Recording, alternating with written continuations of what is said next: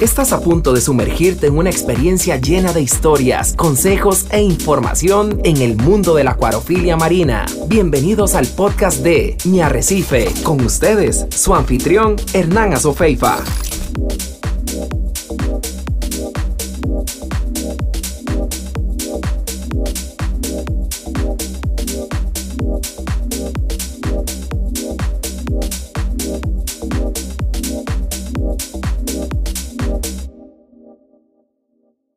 Saludos amigos del canal de Mi Arrecife.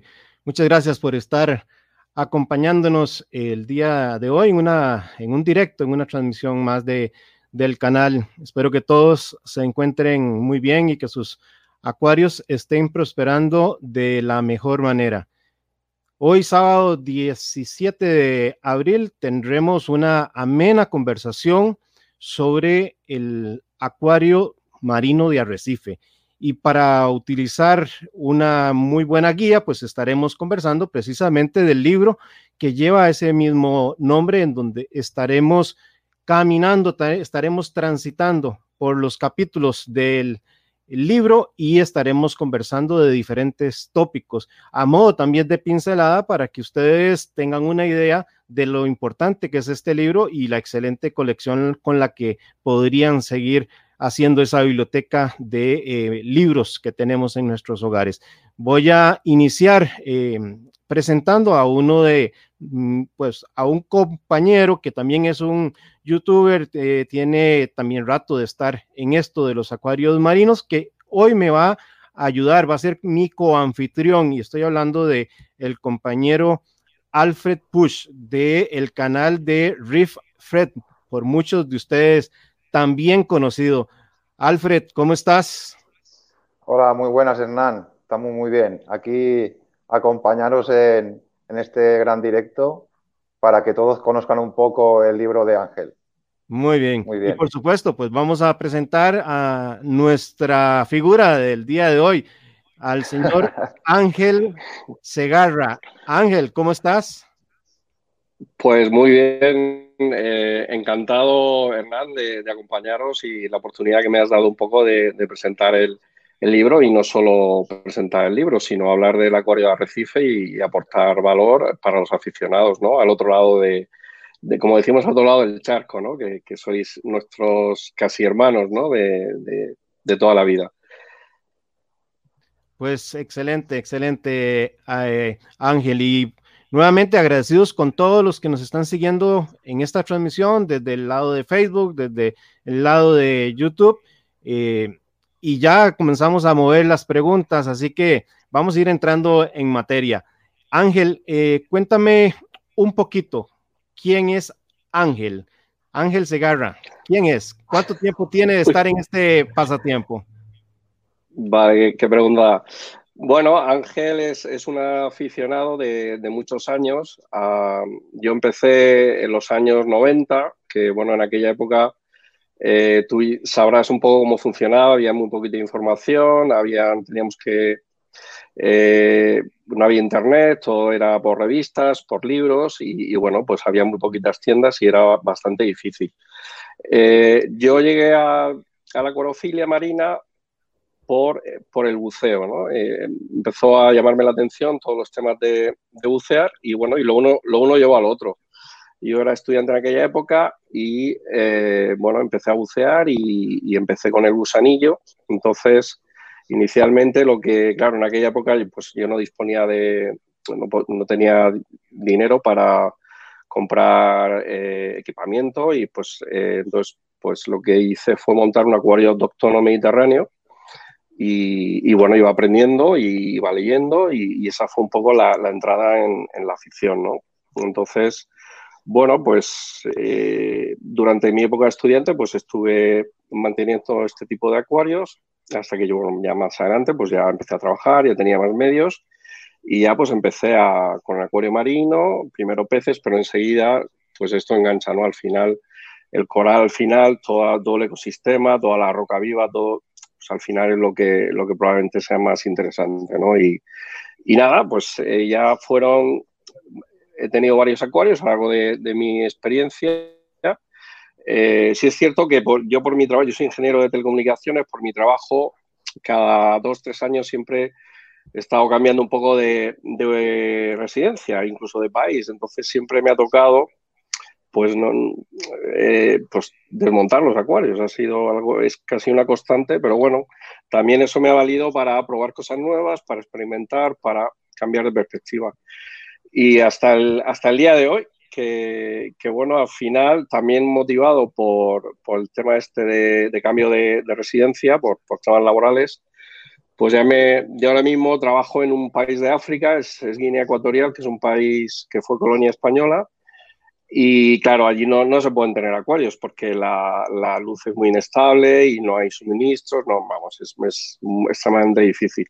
Y claro, pues yo estaba ahí, llevo allí casi un año y medio y, y estaba de menos al acuario y al final dije, bueno, pues mira, el tiempo que normalmente le dedicabas al acuario, pues aprovecha y, y lo de la idea del libro, que también ha sido una constante a lo largo de, toda mi vida. A mí me gusta mucho la ciencia, me gusta mucho, leo libros de, divulgación y siempre pues te queda esa fantasía, ¿no? De, también de ese pequeño orgullo personal, ¿no? De decir, oye, algún día yo también quiero tener un libro que sea una referencia, que, que la gente pueda apoyarse en el libro, que, y bueno, y al final pues pues nada, me puse y, ya está, y, lo, he, sacado y espero que, aporte a la afición y que sea útil. Y por ahora las críticas son buenas y yo, estoy abierto, evidentemente, a si hay cosas que gustan más, que gustan menos, que, la gente me las diga, ¿no? Para, saberlo. O sea, que muy,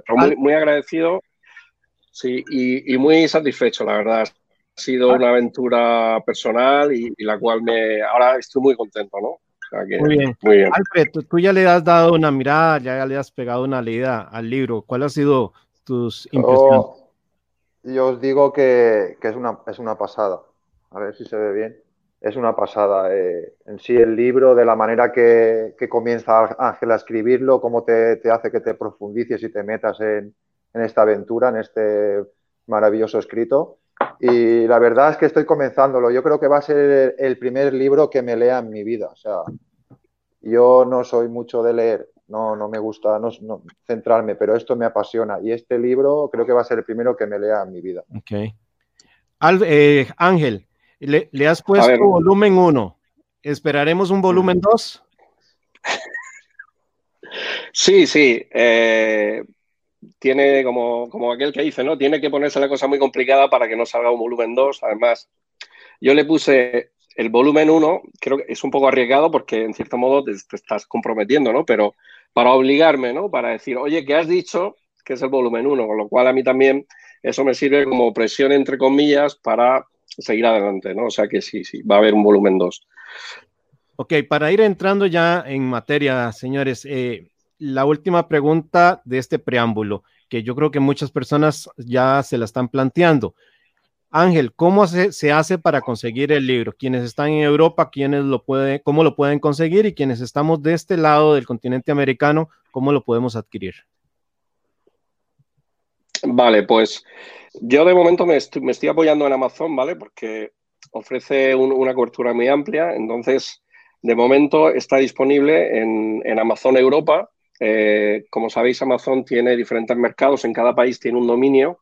En este caso, para el habla, el habla español sería amazon.es para España. Se puede buscar, eh, entras en Amazon y en la parte de buscar el producto pones directamente el título del libro y te sale automáticamente el link, ¿vale? Entonces, en el caso de Latinoamérica, aparte de Amazon, yo estoy buscando algún distribuidor, pero no, es sencillo, ¿vale?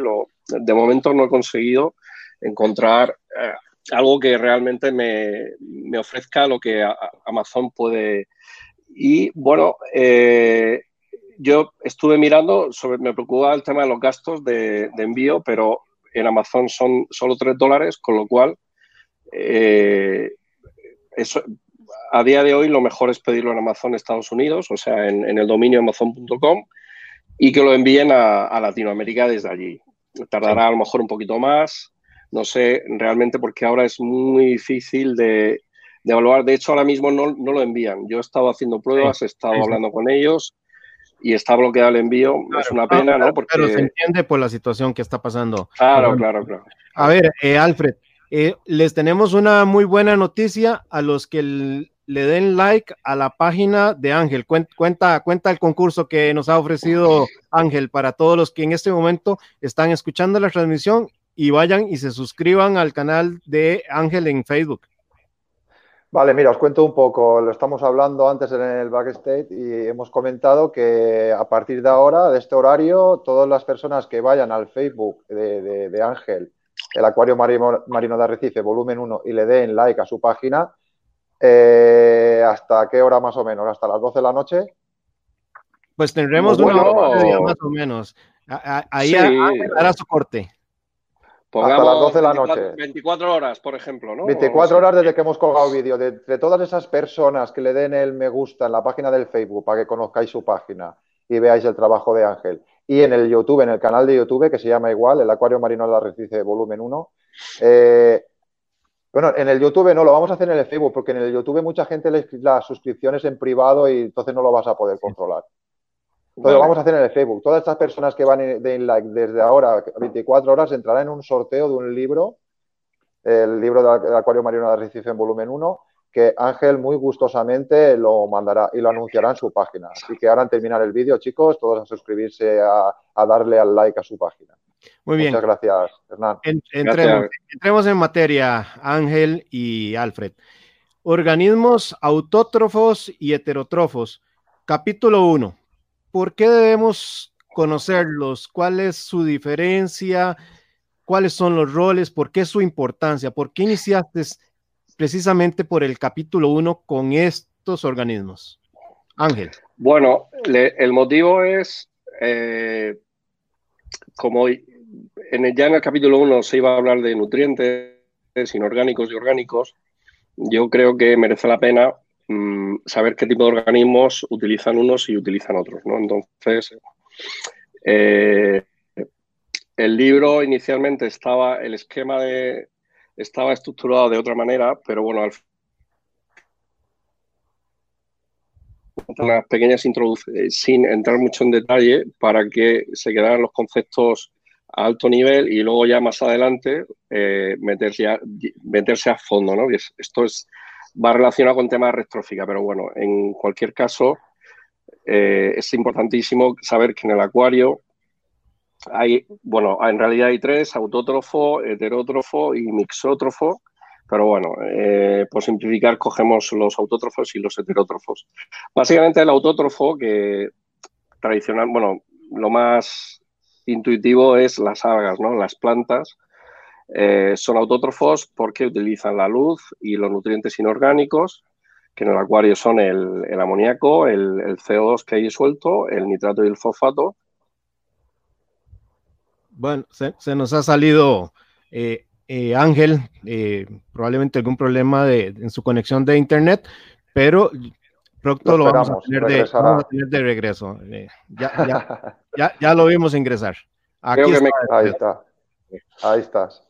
Bueno, lo comentaba que el autótrofo es el que, similar a la planta, que utiliza eh, CO2, ni, eh, amoníaco, fosfato, y en el caso de las plantas y, organismos similares que hacen fotosíntesis, la luz.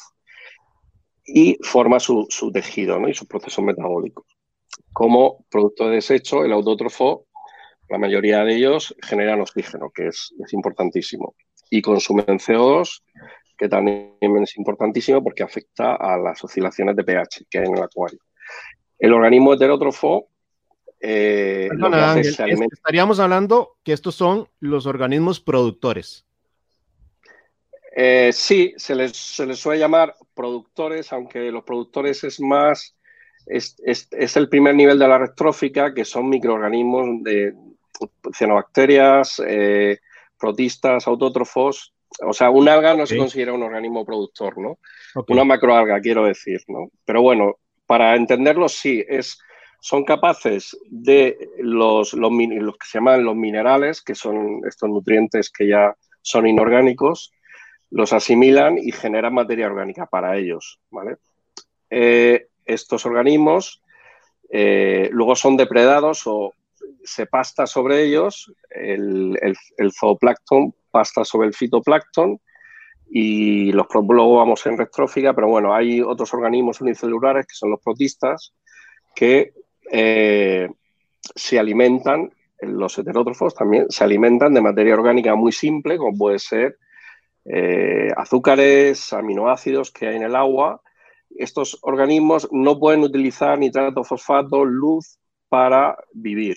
Entonces necesitan esta materia orgánica simple o bien comerse a otros organismos. Nosotros somos organismos heterótrofos, necesitamos comer proteínas de origen animal o vegetal porque no podemos utilizar la luz del sol ni el CO2 que, hay en el aire para formar nuestros tejidos. Esta es un poco la idea. ¿Por qué es tan importante? Pues porque eh, luego ya cuando veamos retrófica tenemos que ver que al final tanto el autótrofo como el heterótrofo forma una red de, reciclado de nutrientes donde todos consumen nutrientes y los liberan, ¿vale? en cierto sentido. Entonces, es como una especie de, bueno, se llama así, la red trófica, que lo que hace es que los productos de desechos hay como una ruta de, reciclado que se vuelven a, convertir en alimento, ¿no? Luego, ya te digo, no quiero enrollarme mucho con esto ahora, pero luego en podemos... Perfecto. De todas formas, en, el, libro tienes el capítulo donde está todo profundizado y se puede leer perfectamente y entender perfectamente. Sí, sí, sí. La, pregunta clave acá, Ángel, es ¿por qué es importante que un acuarista comprenda esta, la diferencia de estos dos organismos? Pues, por ejemplo, hay veces que se dice, eh, es que me ha salido cianobacteria porque tengo mucha materia orgánica en el agua, ¿vale? Pues eso no es, no es realmente así, ¿vale? ¿Por qué? Porque la cianobacteria es un organismo autótrofo que consume nitrato y fosfato y luz. Entonces lo que ha pasado es que la materia orgánica ha entrado, ha hecho el ciclo de nitrógeno y hay unas bacterias que son autótrofas y que la han transformado en, eh, perdón, hay unas bacterias heterótrofas que generan en amoníaco y luego unas bacterias autótrofas que transforman en amoníaco en nitrito y el nitrito en nitrato. Y entonces la cianobacteria se ha alimentado de ese nitrato. Entonces, es una manera de saber cada organismo qué es lo que consume y qué es lo que libera, de tal manera que cuando tienes un problema de algas, sepas cómo afrontarlo. Si tienes demasiada materia orgánica, tienes que pensar en utilizar carbón activo, por ejemplo, para retirar esa materia orgánica pero no es lo que directamente alimenta el alga, ¿vale? por ahí un poco el, tema. Alfred, ¿vos tienes alguna consulta que quieras aprovechar de este capítulo 1? Mm, ya que habla también de anemonas y de corales y tal, pues que nos hable un poquito de, las anemonas. Entramos, al capítulo 2, eh, Ángel. conversemos de la vale. Vale, perfecto. a él, es un pues- apasionado, él es un apasionado de las anemonas, entonces nos puede aportar muchas cosas y en el libro seguro que nos ayuda mucho a mantenerlas en nuestros acuarios. Sí, gracias. Eh, sí, hay, a ver, yo me gustan mucho las anémonas y he tenido muchas anémonas y bueno, porque me, gustan muchísimo porque son muy divertidas, ¿no? Los, corales al final no se mueven y son muy bonitos, pero la anémona, aparte de ser bonita, tiene ese movimiento, la simbiosis que hace con los payasos es realmente precioso, ¿no? De, ver y estudiar. ¿Qué tenemos que pensar con las anémonas? Pues que mm, lo más importante es que se mueven y se pueden desplazar. Entonces, normalmente una anémona siempre, bueno, como mejor funciona, es primero metiendo las anémonas y luego metiendo los corales, ¿vale? Esto es realmente importante porque durante los primeros días o semanas las anémonas tienen tendencia, algunas más que otras, a deambular por el acuario. Entonces, si hay corales ya, pues el, riesgo de que queme un coral o la anémona se puede desprender y quedar a merced de la corriente y quedar atrapada en una bomba y eso es un desastre, ¿no? Entonces, eso es la primera cosa a tener en cuenta con las anémonas. Luego, pues hay maneras de minimizar estos riesgos, ¿no? Por ejemplo, eh, yo lo que hacía era poner una, pequeña, le hacía como una, como una cárcel con, rejilla plástica a la anémona y la dejaba como atrapada para que no se pudiera mover, pero que al mismo tiempo tuviera circulación de agua y tuviera luz, ¿no? Entonces, si la anémona está a gusto, está a gusto al final acaba sentada. Y una vez transcurrido un par de semanas, pues se puede retirar esta eh, rejilla plástica o cortar, ¿no? porque a veces la anémona se pega y ya pues la anémona queda fija. Eh, esto es una de las cosas que se pueden hacer. Hay que proteger las bombas también. Las bombas de circulación tienen que tener, ya digo, que sobre todo al principio, ¿no? durante esos primeros días o semanas que la anémona puede, tiene más tendencia a moverse. Y luego, pues, pues el, cuidado es similar a un coral en el sentido de que las anémonas tienen dos antenas eh, y necesitan alimentación. ¿vale? No, hay que, no hay que alimentarlas en exceso porque pueden coger algún tipo de infección bacteriana, son muy propensas las anémonas porque la anémona al final es una cavidad gástrica, básicamente, eh, que es al mismo tiempo para comer y excretar. ¿no? Entonces, eh, toda ese agua pues tiene un equilibrio eh, químico y un equilibrio de, microorganismos dentro, lo que se llama el, microbioma, ¿no? que, bueno, las personas también lo tenemos. Entonces, esa, ese, digamos, entorno de microorganismos es fácilmente alterable. Y la anémona, por ejemplo, durante el transporte, la anémona mm, es frecuente que cojan infecciones bacterianas en, por todo el desajuste que se produce en, en los parámetros del agua en la caja de, transporte. Entonces yo, bueno, esto, yo empecé a experimentar, esto fue hace muchos años, creo esto fue en el 2008-2009, en Reef Central, yo tengo algunos posts muy antiguos. Eh, yo recuerdo que leí en un libro de, de, Julian Sprung que se puede utilizar antibiótico para eh, contrarrestar estos problemas.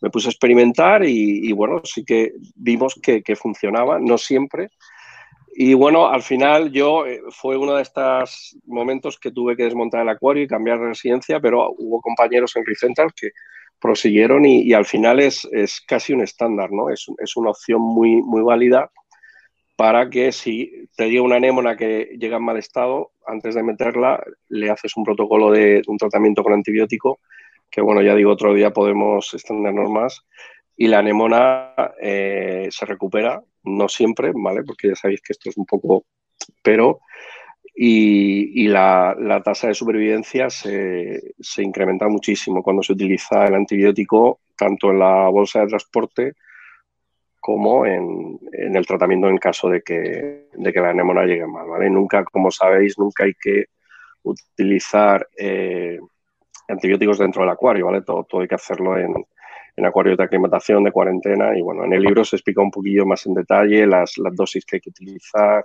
Se, hay fotos, hay vídeos de, mis anémonas eh, durante la cuarentena y explicando un poco el, procedimiento, ¿vale? Entonces, bueno, eh, no hay que tener miedo a las anémonas. Es cierto que eh, implica un riesgo, pero ya digo, si se tiene la precaución de afianzar la anémona antes que los corales, tener la paciencia, es que al final ya sabéis que muchas veces es difícil tener paciencia porque son unos animales tan bonitos los de este hobby, pero merece la pena, ¿no? Y una vez, al final, tampoco puedes meter muchas anémonas en un tanque, entonces con meter dos anémonas merece la pena esperar y cuando esas dos anémonas ya están en condiciones, de, ya están aclimatadas, pues entonces ya empezar con los corales, ¿vale?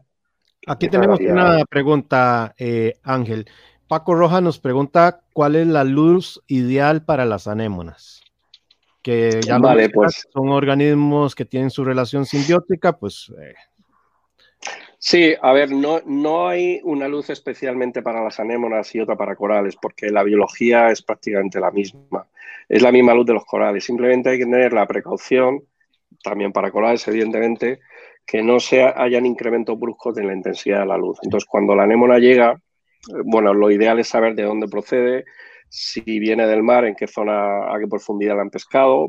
A veces esto no es fácil, pero por lo menos en la tienda, bueno, investigar un poquito. Pero bueno, en cualquier caso, lo más prudente, hay dos, maneras de hacerlo. Uno es eh, situar la anémona donde tú crees que va a ser su ubicación definitiva y ahí te obliga a atenuar la luz del acuario, ¿vale? Eso, por eso digo, mm, si tienes corales no es conveniente hacerlo porque si tú atenúas, la, puedes afectar a los corales. Por lo tanto, vuelvo a comentar que se deja la anémona ubicada, se atenúa, pero tienes que hacerlo antes de poblar el acuario de corales. Eh, no es como un coral. Un coral tú, para aclimatarlo, lo puedes poner en la zona baja del acuario y a lo largo de tres o cuatro semanas lo vas subiendo progresivamente, pum, pum, pum, hasta que lo colocas en su lugar definitivo y ya está aclimatado. Pero la anémona no la, no la puedes quitar. Eso es la, la anémona, cuanto menos, o sea, es un trauma para la anémona. Despegarla de cualquier superficie puede ser que la despegues y, y, y la anémona ya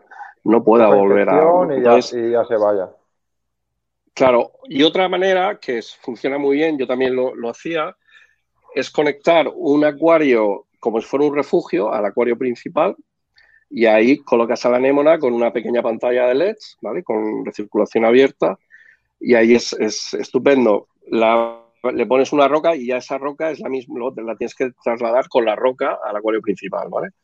Y allí ya tú vas regulando, vas incrementando, puedes programar un, en una pantalla de eso muy fácil, le programas un, una rampa de estas durante tres semanas y ya pues se aclimata automáticamente. Vale, Ángel, una cosa, también habría, perdón, perdón, también habría sí. que comentar que depende de la anemona se mueve más o menos, porque por ejemplo las Jadoni son claro. más tranquilas, luego Claro, depende claro, también claro. de. Hay... hay... que, hay que hacer un estudio antes de saber el animal que vas a meter. Sí, de, de hecho, de hecho, aquí por sí. acá nos, nos, pregunta Javier que cuál es eh, la anémona ideal para iniciar.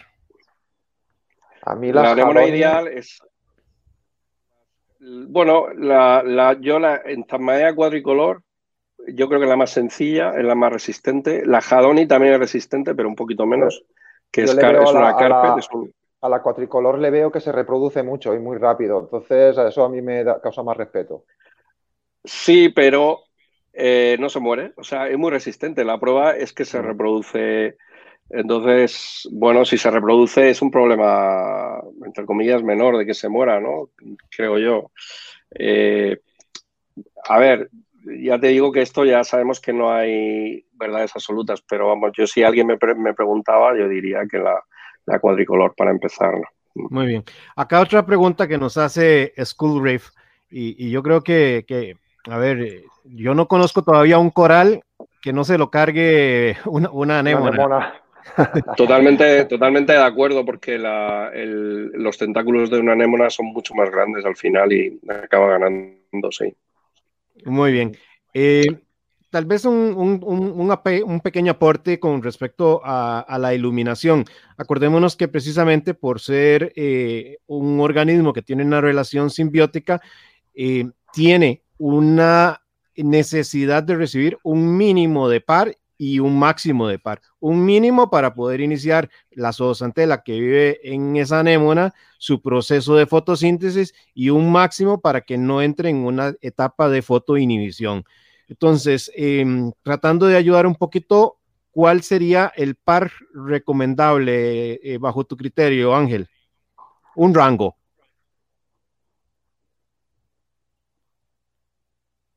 Eh, creo que se nos, Ángel, se nos se pegó a, con, con, el internet. Congelado. sí. Esperaremos Deja. un poco, que estará de vuelta.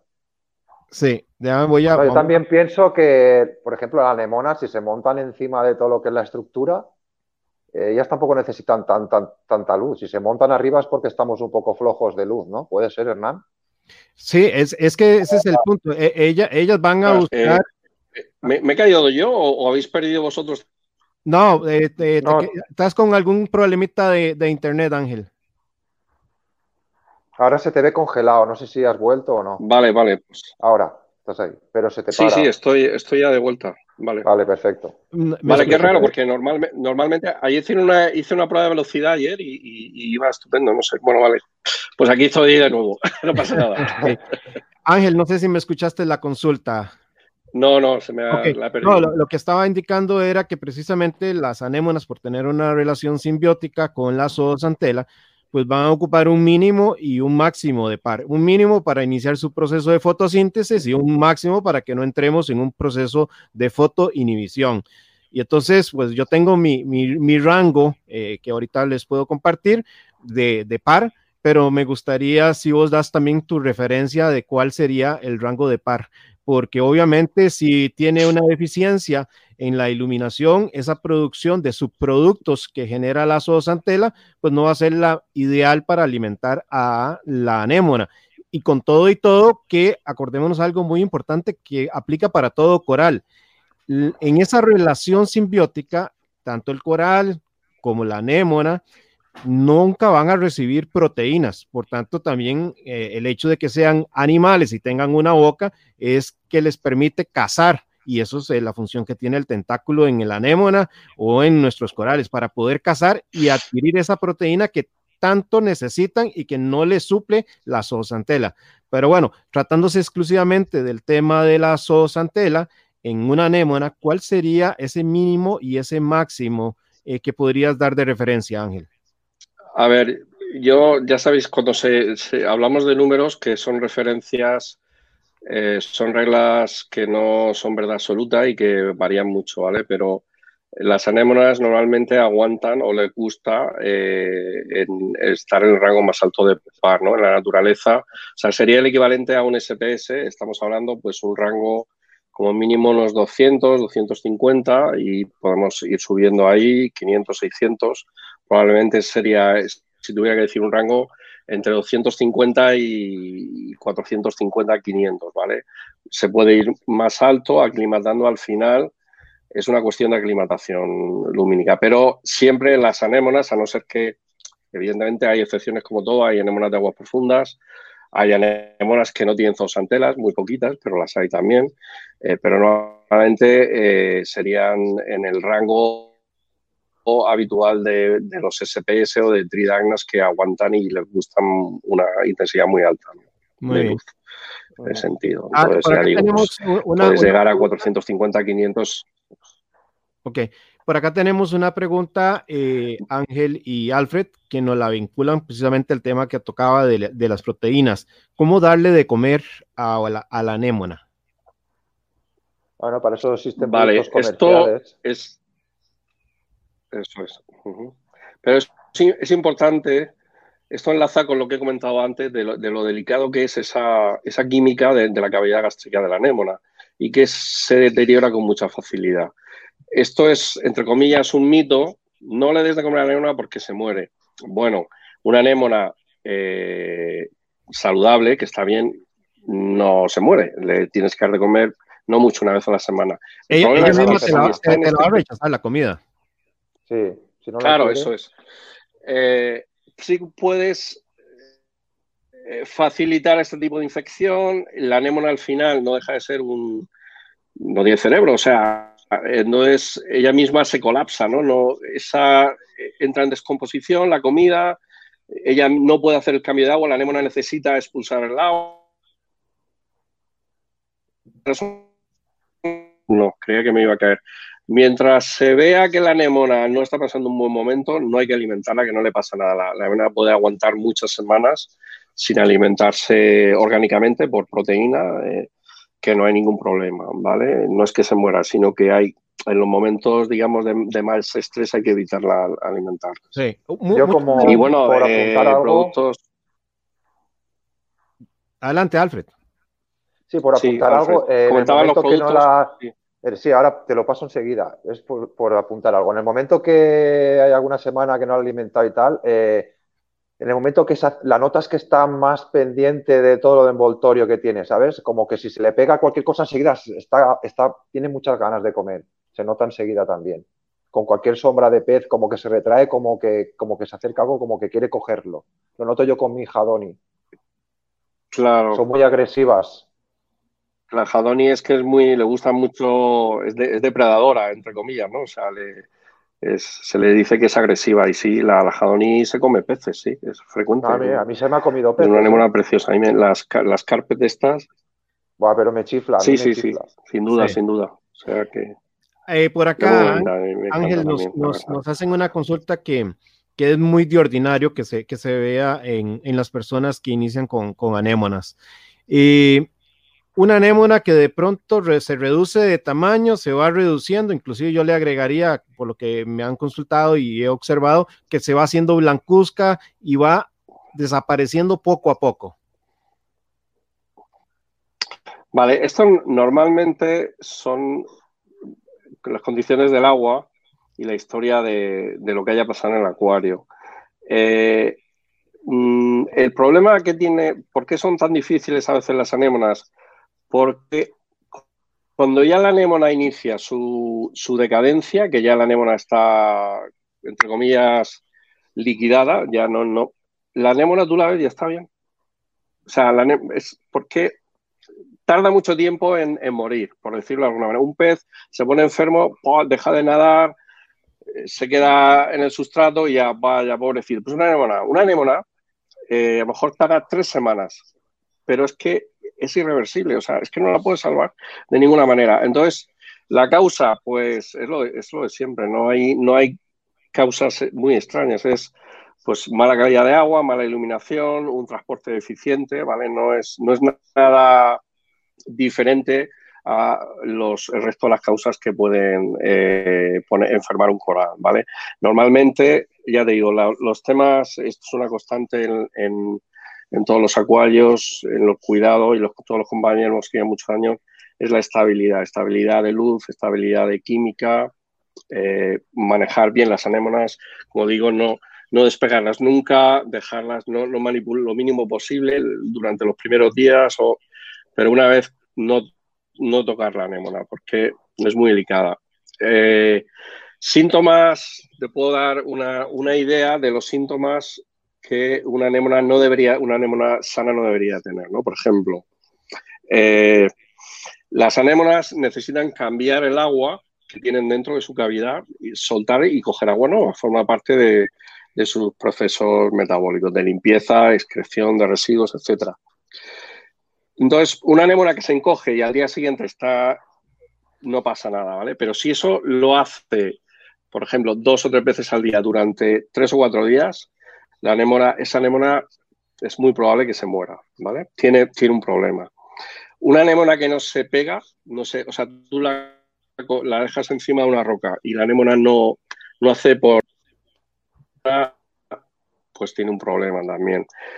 Un signo malo de una anémona, la boca abierta, ¿vale? Cuando una anémona tiene la boca abierta, es un símbolo, es más, bastante mala señal, ¿vale? Entonces, repitiendo un poco lo que comentaba antes, tú ves la anémona, la anémona tiene la boca abierta, pero la anémona está bien.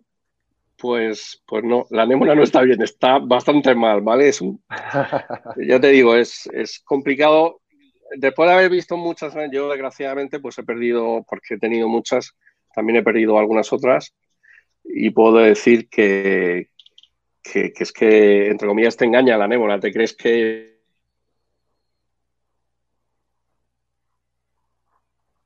No, si está bien, está, no, pues no está bien. O sea, no. Tema Bueno. La, la división, síntoma de salud.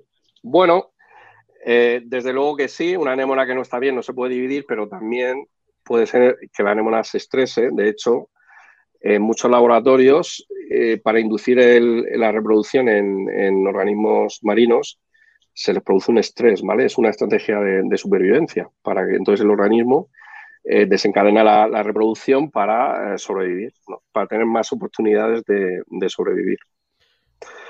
Por acá nos pregunta Julián, maduro tiene que ser ¿qué tan maduro tiene que ser el tanque para tener una anémona? Vale, pues eh, madurez.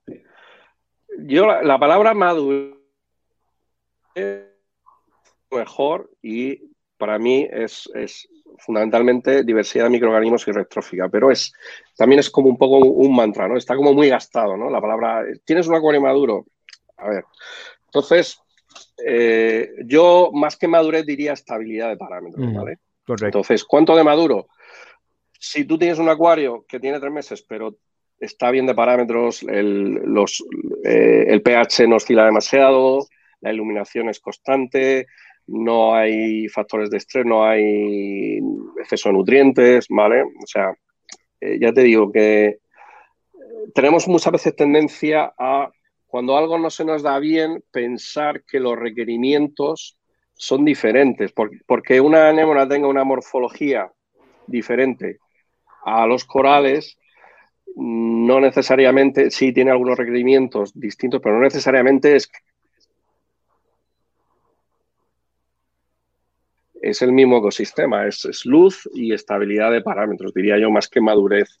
Lo que pasa que normalmente cuando un acuario pues, tiene más de seis meses, pues ya los, parámetros son mucho más estables, los nutrientes son más estables, ya ha pasado por la, plaga inicial de algas, el aficionado pues sí ya se ha hecho un poco, si pues si eh, los se ha instalado pues, un reactor de calcio, un skimmer, pues al principio el skimmer se le rompía y le producía a lo mejor fluctuaciones, pues ya el skimmer le funciona bien, va, un poco por, por el tema de estabilidad, ¿vale? Muy bien. Vale, siguiendo hablando con el del capítulo 2, del capítulo 2, pasamos ya.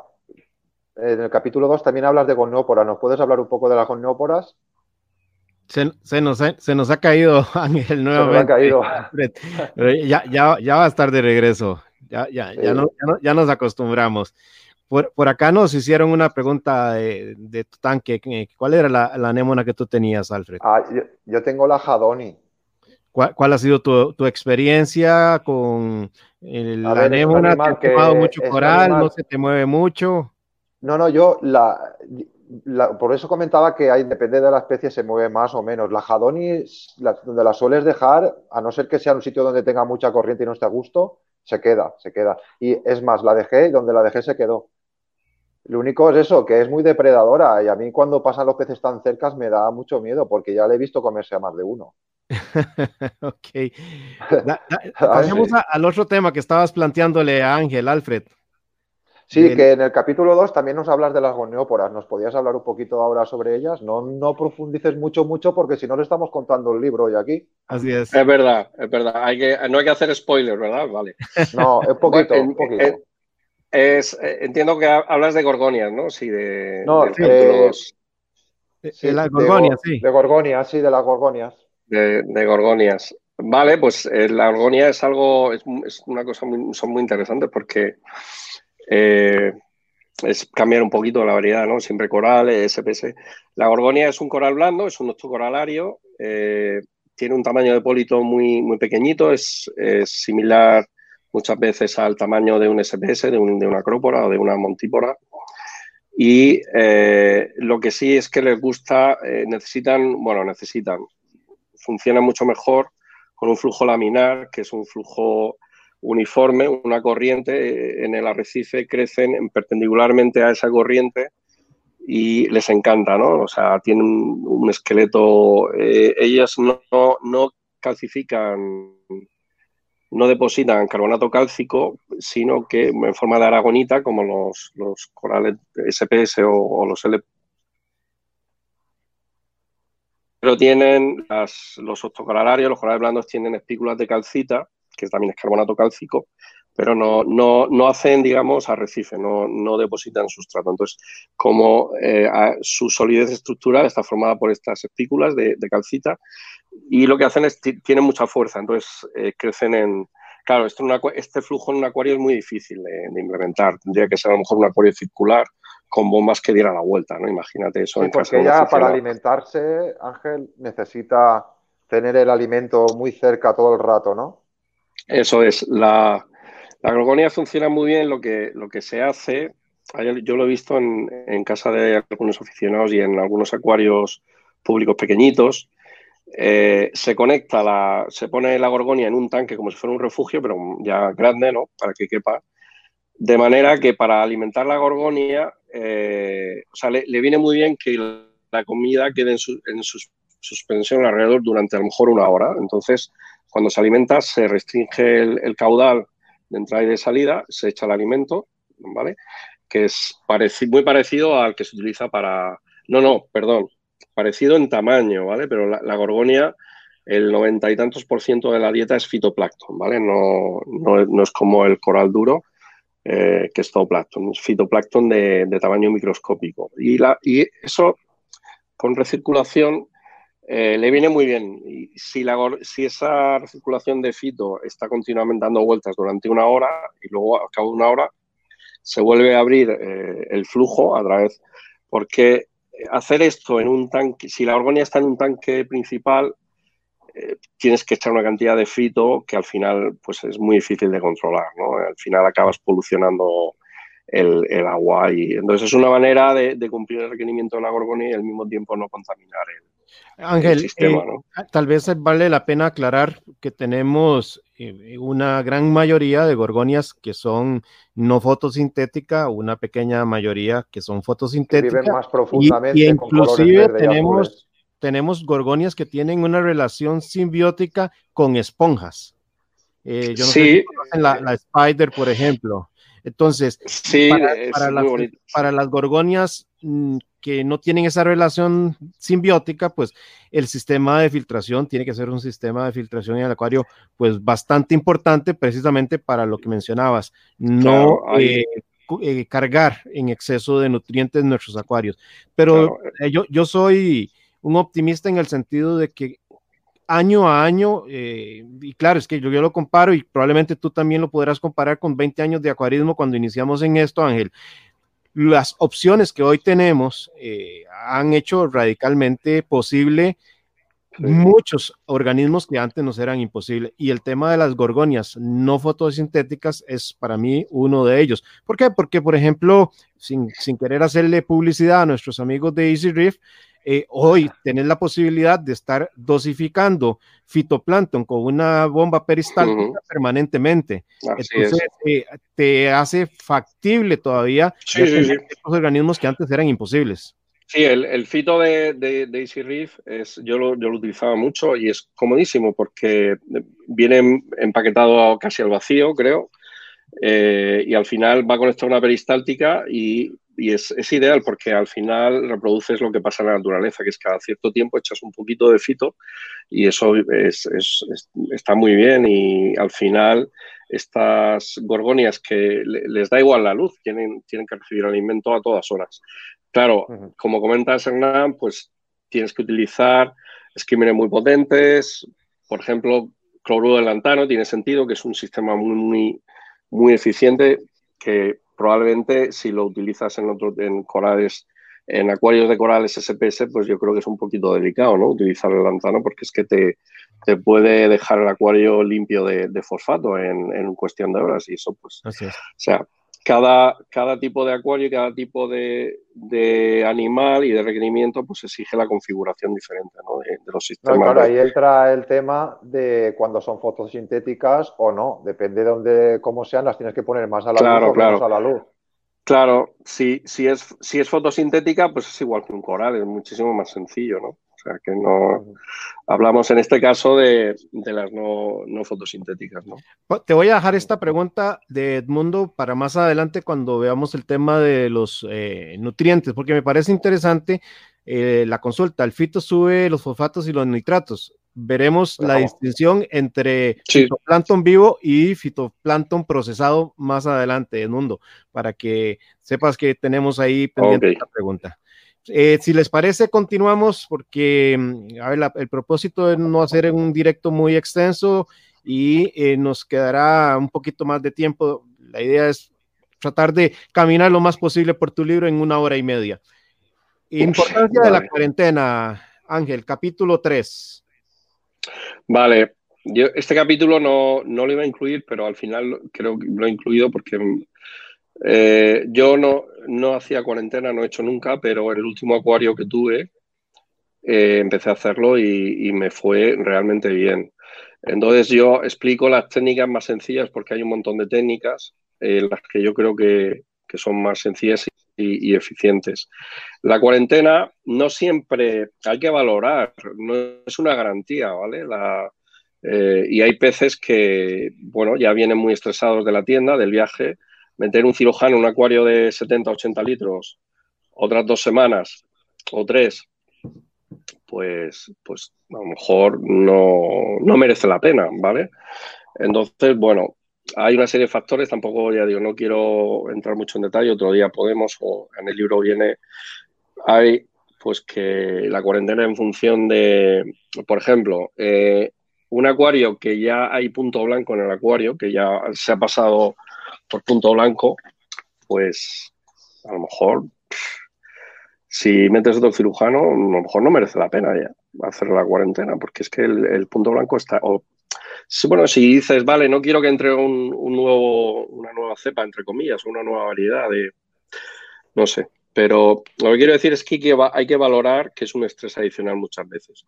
Pero claro, si lo haces desde el principio, mm, con los cirujanos, por ejemplo, está muy bien porque no entra el punto blanco. Y yo lo que hablo es de, dos tipos de cuarentenas, que son la, pasiva y la activa.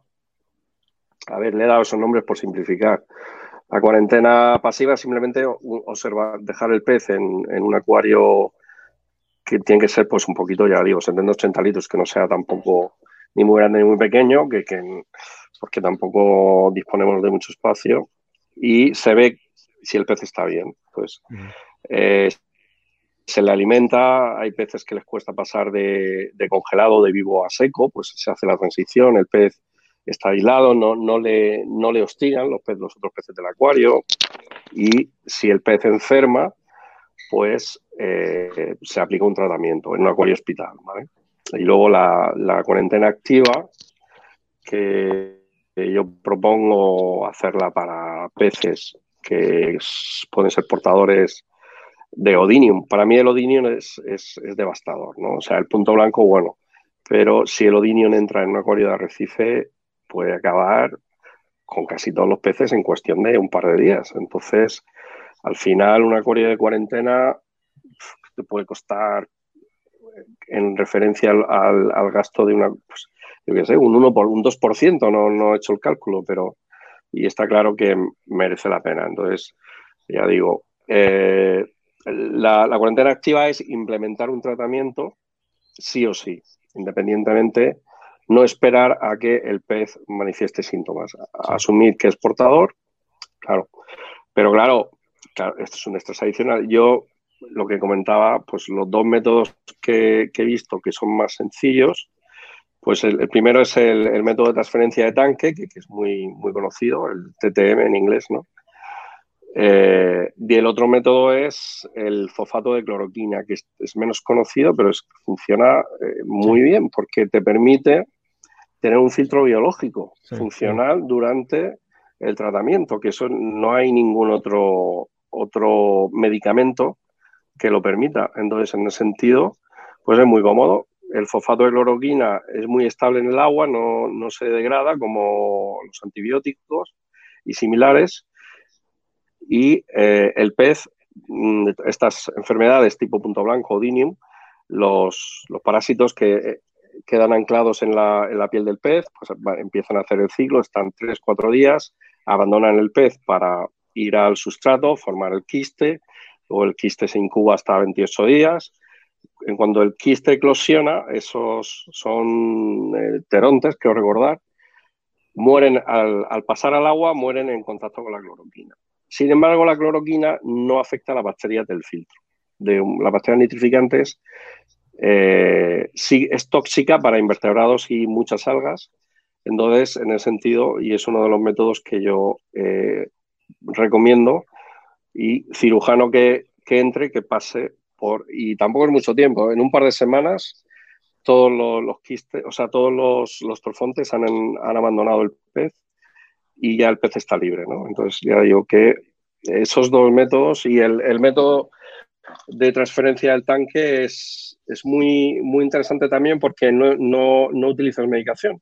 Entonces colocas dos acuarios, uno pegado al otro, y pones los peces en uno de ellos y esperas dos, tres días. Al tercer día coges los peces. Claro, esto es un estrés que la cloroquina no te libra de él. Por eso yo iba a cloroquina, pero bueno, coges los peces, los cambias al segundo acuario y el primer acuario lo desinfectas y lo, limpias, ¿vale? Lo vuelves a llenar de agua. Entonces, de, ¿qué pasa eh, con estos? Entonces, cada tres días vas haciendo lo mismo, vuelves a cambiar a los peces. Entonces, como el parásito no puede volver a infectar el pez si no hace todo el ciclo, o sea, tiene que saltar del pez, llegar al sustrato, formar el quiste, eclosionar el quiste y volver a infectar al pez, pues rompes el ciclo porque como vas cambiando a los peces de acuario en acuario, el, cuando lo has transferido se le van cayendo, digamos, los parásitos en cada, o sea, ya se han caído. Al cabo de un par de semanas, los peces están libres de, punto blanco de dominio y los puedes pasar al acuario principal. Ah. ¿vale?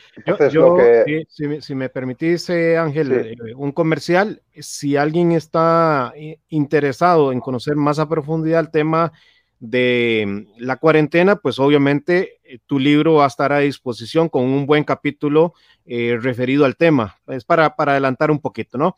Y claro, mientras les llega el libro, pues yo les recomendaría em, pueden buscarse un podcast, yo creo que ese fue el tercer podcast o cuarto podcast de Mi Arrecifes, eh, lo pueden buscar en Spotify, en Apple Podcasts, Google Podcasts, donde eh, hablo sobre la compra del pez y tiene un capítulo también sobre la cuarentena que en el aporte extra que quería hacerte, eh, Ángel y Alfred, es que la cuarentena no solo es por un tema mm, profiláctico en cuanto a la salud, de, determinar si tiene algún problema de algún parásito o algo así por el estilo, sino que también nos permite otras cosas. Eh, para mí una de las importantes es poder enseñarle, y lo mencionabas, a comer alimento procesado y el otro es levantar su sistema inmunológico sin que tenga otros organismos que le hagan un bullying o le hagan algún tipo de agresión que lo, nos permita fortalecerlo con una muy buena alimentación, porque cuando ya le toque volver al tanque principal, pues ahí va a recibir eh, todo el efecto de los peces. Depende de la salud que tenga el animal, pues va a aguantar más la embestida o menos. Claro, claro. Y si ese animal entra débil al tanque, pues sabéis lo que va a pasar. Exacto, exacto. Que va a fomentar todo lo demás. Entonces, para fomentar un acuarismo responsable, todos, todos, todos, desde el principio, tendríamos que montar una urna de cuarentena para ir aditando nuestros animales al acuario sanos y fuertes. Sí. Muy bien. Eh, en, tal vez para el caso de Plankton 07, en este podcast eh, que acabo de referir, tengo una parte que habla precisamente sobre los baños de agua dulce. Em, te lo recomiendo, Planton 7. Eh, eh, seguimos con el otro capítulo, Ángel, el aquascaping. ¿Cuáles son las tendencias que has mirado en, cuanto a aquascaping? Eh, acuarios con, un, con grava, sin grava o espacio negativo. Contanos un poquito. Sí, a ver, los que llevamos más años, pues sabemos tradicionalmente el, aquascape se le daba poca importancia y eh, lo que se hacía era montar un, con una pared de rocas contra la estructura de, la urna. Eh, y bueno, eso no, porque el concepto era cuanto más roca mejor y más filtración y tal, pero bueno, luego se ha visto que, que no es necesaria tanta roca y que es necesario que haya eh, espacio para que los peces puedan nadar y que la, circulación de agua tenga un flujo libre ¿no? a, lo largo de toda la estructura rocosa. Eh, entonces, eso ha permitido no solo eso, sino también hay otros sistemas de los esquímenes se han hecho más eficientes. Eh, el carbón orgánico que no se utilizaba, pues permite eh, utilizar menos roca viva. También, como sabéis, hay sustratos eh, sintéticos muy porosos que se pueden poner en el Zoom, que desnitrifican también. Ha permitido ser más creativos a la hora de eh, diseñar la, estructura y atenderse a criterios estéticos, ¿no? que son totalmente lícitos ¿no? en ese sentido. Entonces, ahí lo que, lo que yo he visto, y bueno, con mi, también el background que tengo de, de fotografía submarina, que yo practico pues hay reglas del arte fotográfico que se pueden utilizar y que para crear un, un, aquascape que produzca un, impacto visual atractivo, ¿no? Entonces, lo que comentaba Hernán, por ejemplo, lo que es el, espacio negativo que, se utiliza en fotografía, y es, es eh, estar pendiente de que, eh, o sea, es más el sujeto, lo que sea un pez, una orgonia, un coral, eh, independientemente de la calidad, de lo bonito que sea, si tú le pones un fondo que contrasta de otro color, por ejemplo, o de eh, un fondo que sea uniforme, que no, que no tenga, que no haga de camuflaje, al final eh, resalta mucho más y el impacto visual es más dramático, ¿no? En cierto sentido. Esto puede parecer un poco rizar el rizo, pero al final es parte del arte, ¿no? Que supone esto es eh, ciencia, arte y tecnología, ¿no? Como decía Julian Sprung, ¿no? Em, es arte al fin y al cabo. La, disposición, por ejemplo, de las formas en diagonal, es eh, otra técnica fotográfica. Si eh, puedes disponer las rocas creando estructuras que en lugar de ser paralelas a, las lo que es en vertical y horizontal formen como, como cuestecitas o rampas, todo el tema de, crear pequeñas cuevecitas, eh, colgantes, ¿no? O sea, hay la creatividad que, eso implica, pues también es una satisfacción, ¿no? Para, para el acuarista. Entonces, pues hay, hay técnicas de, como sabéis, bueno, ya hay disponibles, antes había que buscarlo fuera, pero se vende cemento para unir roca, roca viva y roca muerta, eh, que ayuda mucho a la hora de, construir estas estructuras. Eh, como, bueno, en Internet hay un montón, ¿no? Entonces, esto es un poco el cambio de tendencia que al final yo creo que incluso es, mucho más natural, ¿no? En, el arrecife se ven como eh, lo que se llaman... atolones.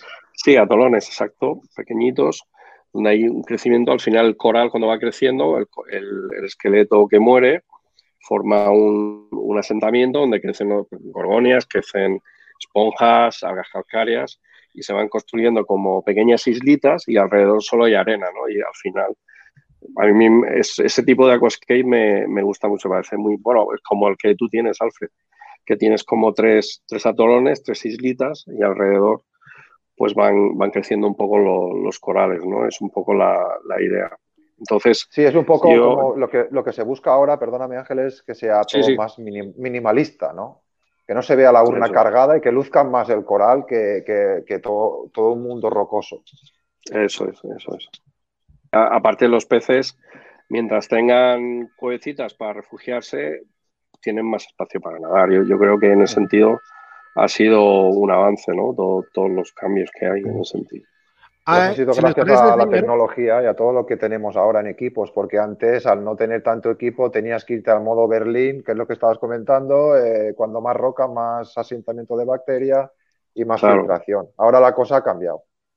Señores, les pasamos, eh, pasemos de capítulo y entremos a uno bien interesante. Ya, ya vamos a ir calentando más de la cuenta porque viene el capítulo de la red trófica y luego entramos a el tema de nutrientes retrófica, Ángel?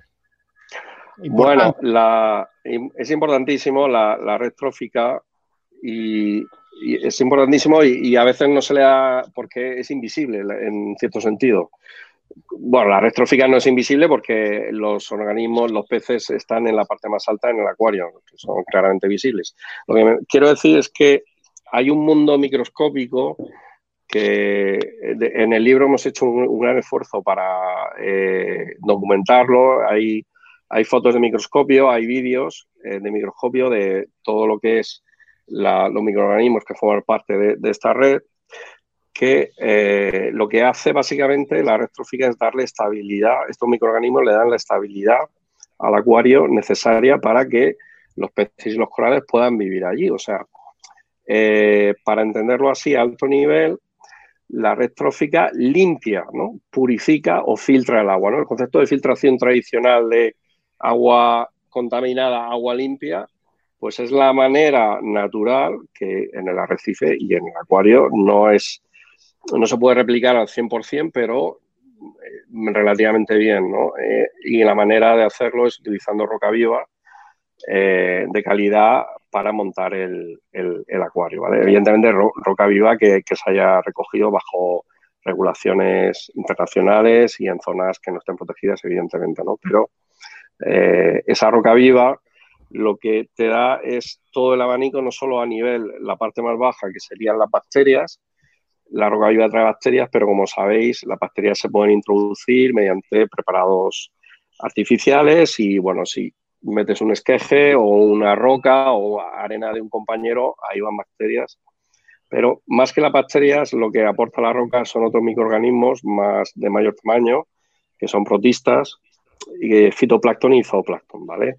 Los protistas son los bichitos, son protozoos, también se les llama muchas veces, eh, unos bichitos microscópicos unicelulares que se no se sabe, bueno, eh, no se, no se les dice que son ni animales ni vegetales, sino están ahí como en un poco, porque algunos son autótrofos, otros son heterótrofos, pero no tienen características muy comunes, ¿no? Son, capaces y eh, estos microorganismos se alimentan de bacterias, se alimentan de materia orgánica que hay suelta y van empaquetando esos residuos orgánicos antes de que la bacteria, lo que hablábamos antes, ¿no? Por ejemplo, si hay un exceso de materia orgánica en el agua, hay protistas que se alimentan de esta materia orgánica, que se alimentan de biofilms, de agregados bacterianos, se los comen, los, los regulan y ellos crecen y se reproducen. Luego está el, zooplancton, se alimenta de protistas, entonces, otra vez, si hay un exceso de protista, el zooplancton regula su población. Eh, esto es como lo que se ve en los documentales estos de en África, ¿no? Porque dicen, es que si hay muchas cebras, pues, pues los leones se las comen y hacen que, no haya una sobrepoblación de cebras, ¿no? Porque los, los van eliminando. Si no hay leones, las cebras al final empiezan a crecer y a reproducirse, se comen toda, toda la, todos los vegetales de la sabana y se mueren ellas y luego se mueren todos los otros animales que se alimentan de los vegetales.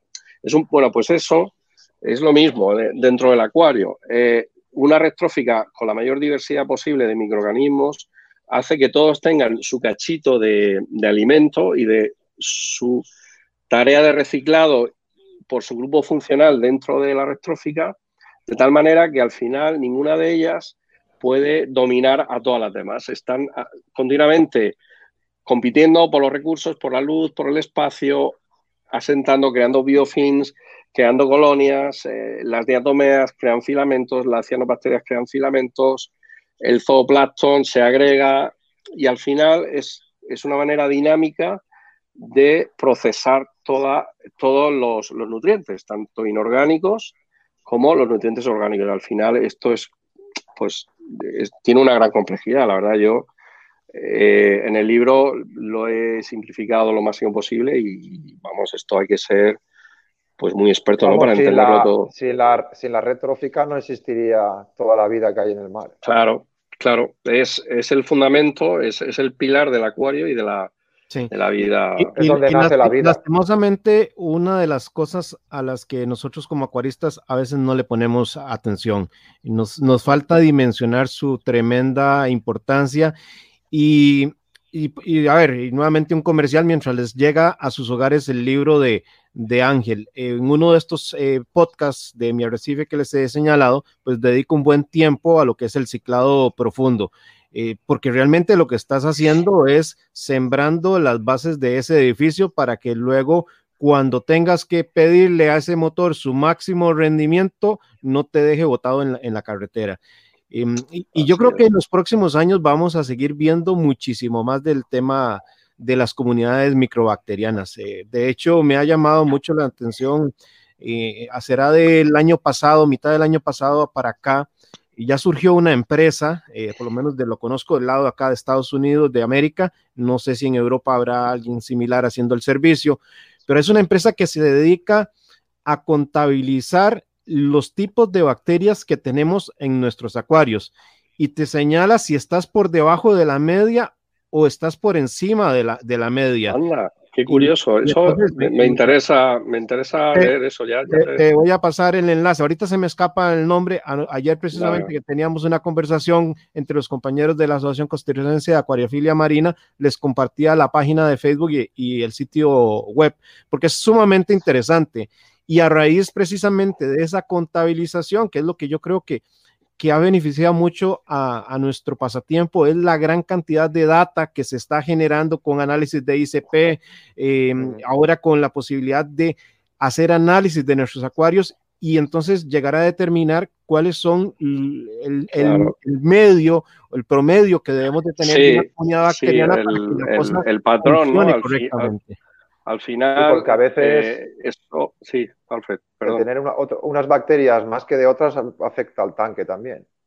Claro, claro. Y, lo que el, hecho de toda esa información que queda almacenada, se pueden utilizar técnicas de Bitata de, y se pueden eh, identificar patrones, ¿no? A lo mejor, eh, bueno, habría que verlo en detalle, pero si hay determinados, pues un acuario con mayor variedad, pues bueno, eso ya lo sabemos, ¿no? Que, es mucho más robusto a las plagas y que es más robusto ante eventos desestabilizadores, pero probablemente se puedan sacar conclusiones adicionales, ¿no? Con todo ese el Big Data que, hay al final. Claro, claro, claro. Y de, hecho mencionaste eh, ahora algo importantísimo. por ejemplo, todo el mundo que nos falta por conocer de las bacterias probióticas en función del el bienestar de nuestros corales. Eh, recientemente estaba viendo algunos estudios de cómo los eh, corales acá en el Caribe em, han estado con una enfermedad que los va blanqueando y eh, lograron encontrar ciertas bacterias probióticas que en la, tienen obviamente el análisis riguroso científico, una muestra que no se le hace nada y otra muestra que es tratada y a la muestra tratada se contrasta como conforme pasan las semanas se va recuperando. Eh, y eso es eh, cosas que tarde o temprano vamos a comenzar a ver en nuestro hobby. Ya, ya no, hace poco veíamos eh, las primeras sales con probióticos, ya ahora es prácticamente una inmensa cantidad de empresas, de fabricantes de sal, que ya también te ofrecen la, la posibilidad de, de, sal con probióticos, te ofrecen alimentos con probióticos, etcétera. Entonces, eh, esto es un mundo que nos queda por delante y cada vez se nos va poniendo más interesante, señores. Sí, el, coral, como sabéis, los científicos manejan el, concepto de coral holobionte, eso también lo, lo, he documentado en el libro, en que al final el coral y tiene no solo la zoosantela, hay muchos otros microorganismos como comenta Sernam, hay bacterias, hay hongos, hay arqueas y esos microorganismos, que es el microbioma, protege al coral frente a, enfermedades. Y cuando hay, o sea, se han aislado, ya, ya, ya, digo que en el libro está documentado, se han aislado bacterias patógenas y se ha visto que otras bacterias que viven en el tejido del coral eh, generan eh, compuestos eh, de interferencia química que inhiben el crecimiento. o sea, que es total, o sea, es, es algo que científicamente está prácticamente demostrado, ¿no? O sea, no es solo una hipótesis. Ángel, acá les comparto, ya los amigos de Coral Club me recordaron el, el nombre, es ah, Aquabionics. me lo voy a apuntar. Sí, ellos ah, pueden. muy interesante eso. En, el sitio web de ellos y también están en, en, Facebook y van a encontrar una serie de estudios súper, súper interesantes. Eh, déjenme más bien, voy a ver si por acá me encuentro una lámina que compartí anoche con los compañeros de, de la asociación eh, sobre el impacto que causa, por ejemplo, tan solo el ingreso de lodos o arena em, viva en el acuario causa una diferencia enorme en esa población microbiana en beneficio de, de, nuestro acuario. Entonces, inclusive hasta las pequeñas prácticas de intercambiarnos rocas para exportar y importar esas comunidades microbianas, claro, de acuaristas responsables, eh, Para, que no vaya a eso, tu, buena plaga, ¿no? Eh, déjame, voy a, mientras ustedes platican, voy a ver. No, mira, mira, mira, mientras que, que, lo está mirando usted, voy a hacer aquí a, ver cómo lo comento esto. Bueno, eh, a todos los espectadores que nos están viendo, si han llegado tarde, eh, la persona que vaya le dé al like a la página del Facebook de Ángel Cegarra Alemán, que se llama la página El Acuario Marino de Arrecife, Fundamento, volumen 1. Todas las personas que le den al like en estas 24 horas entrarán en un sorteo de un libro de Ángel Cegarra, que Ángel muy gustosamente os mandará a casa. Así que todos a la página al terminar de Facebook para darle a like y así conocéis un poquito más a Ángel, al trabajo y todo lo que tiene ahí. Está muy bien. Muchas, muchas gracias, Alfred. Muchas gracias. De nada. Vean, aquí les voy a compartir esta imagen. voy a cerrar acá el comentario. Eh, si, miran eh, ahí por donde dice el 12 de diciembre, ahí se ingresan eh, lodos marinos al acuario y pueden observar cómo crece esa comunidad microbiana. Bueno, esto es parte de los estudios que esta empresa eh, nos ofrece. Entonces, si alguien está interesado ya no solo en hacerse un Endox, un ICP, ahora también tenemos la posibilidad de hacerle un estudio microbiano. Y por cierto, si mal no me acuerdo, están en descuento esta semana. Bueno, pues esto es una gran noticia, esto no lo conocíamos. No, esto puede puede aportar información adicional eh, para gestionar el acuario. Está muy bien. Claro, claro, porque, eh, a ver, si nos organizamos y, acuaristas que estén teniendo éxito con sus eh, ecosistemas cerrados, hacemos unos, unos test, vamos generando una, una media de lo que un Pilar, un pilar de que, a que seguir. Bueno, continuamos. Muy bien. Equilibrio, nitratos y fosfatos. Bueno, este es, ¿por, qué? ¿Por, qué, por, qué, ¿Por qué debemos de tener ese equilibrio entre nitratos y fosfatos? Ángel, explícanos. No profundices pues, mucho, que luego esto ya lo sabe todo el mundo. Esto es eh, lo que todo el mundo sabemos que hay que hacer, pero nadie es capaz de, explicar, de dar una explicación. De, a ver, yo, eh, bueno, sabéis que está el, la ratio está de Redfield, pero no, no, parece que está relacionado, pero no, no, no, yo todo lo que he investigado eh, no se puede establecer una que el motivo de, esta recomendación venga del refil ratio, porque el refil ratio es una relación estequiométrica en el fitoplancton eh, marino que se mantiene prácticamente constante en todos los mares, pero esto es otro, es otro tema. Esto es dentro del acuario, se sabe a nivel empírico, a nivel de experiencia, que eh, el nitrato y el fosfato tienen que estar equilibrados en una relación aproximadamente. Hay, ya, digo que esto dar cifras, pero bueno, hay que dar alguna. Eh, entre el, nitrato debe estar un par de órdenes de magnitud por encima del de fosfato, entre, eh, no sé, 16 y 100 veces. Yo al final, también apelando un poco al sentido común y a la práctica y hablando, yo en el libro he recomendado entre, creo recordar que puse entre 50 50 y 150 veces, ¿vale? Y puse una tabla que, bueno, pues como, como muchas de las tablas que manejamos, no hay que tenerla en cuenta al 100% y al pie de la letra y si te vas por encima o por abajo. Pero bueno, es importante saber que el nitrato siempre tiene que estar 100 veces, dependiendo de los rangos eh, no relativos, mucho más alto que el, que el fosfato. El motivo, pues eh, bueno, al final eh, se trata más de que haya disponibilidad de nutrientes para todos los integrantes de la, red trófica y de las algas, eh, para que ninguno de ellos pueda tomar ventaja sobre el resto. O sea, serían dos premisas. Sería una red trófica con diversidad de microorganismos y el equilibrio de nutrientes, ¿vale? Si no se dan las dos al mismo tiempo, no, la regla no, no vale, ¿vale? O sea, si tú montas un acuario, el acuario es joven, tiene dos meses, acaba de terminar el ciclado, está empezando con las plagas y tal, por mucho equilibrio que tengas, en dos semanas no vas a eliminar las plagas, ¿vale? O sea, las cosas tienen su tiempo, pero sí es cierto que si tú lo mantienes ese equilibrio durante dos meses, las probabilidades de que se, equilibre todo, toda la red trófica son mucho más altas. Y esto ya digo que de momento es una cuestión empírica y que hay gente investigando, pero no hay un motivo científico realmente convincente, ¿no? Por lo que yo, hasta donde yo sé. Tiene sentido. Cuando el, si el nitrato está muy bajo, lo que pasa es que eh, eh, la cianobacteria del lino flagelado prosperan.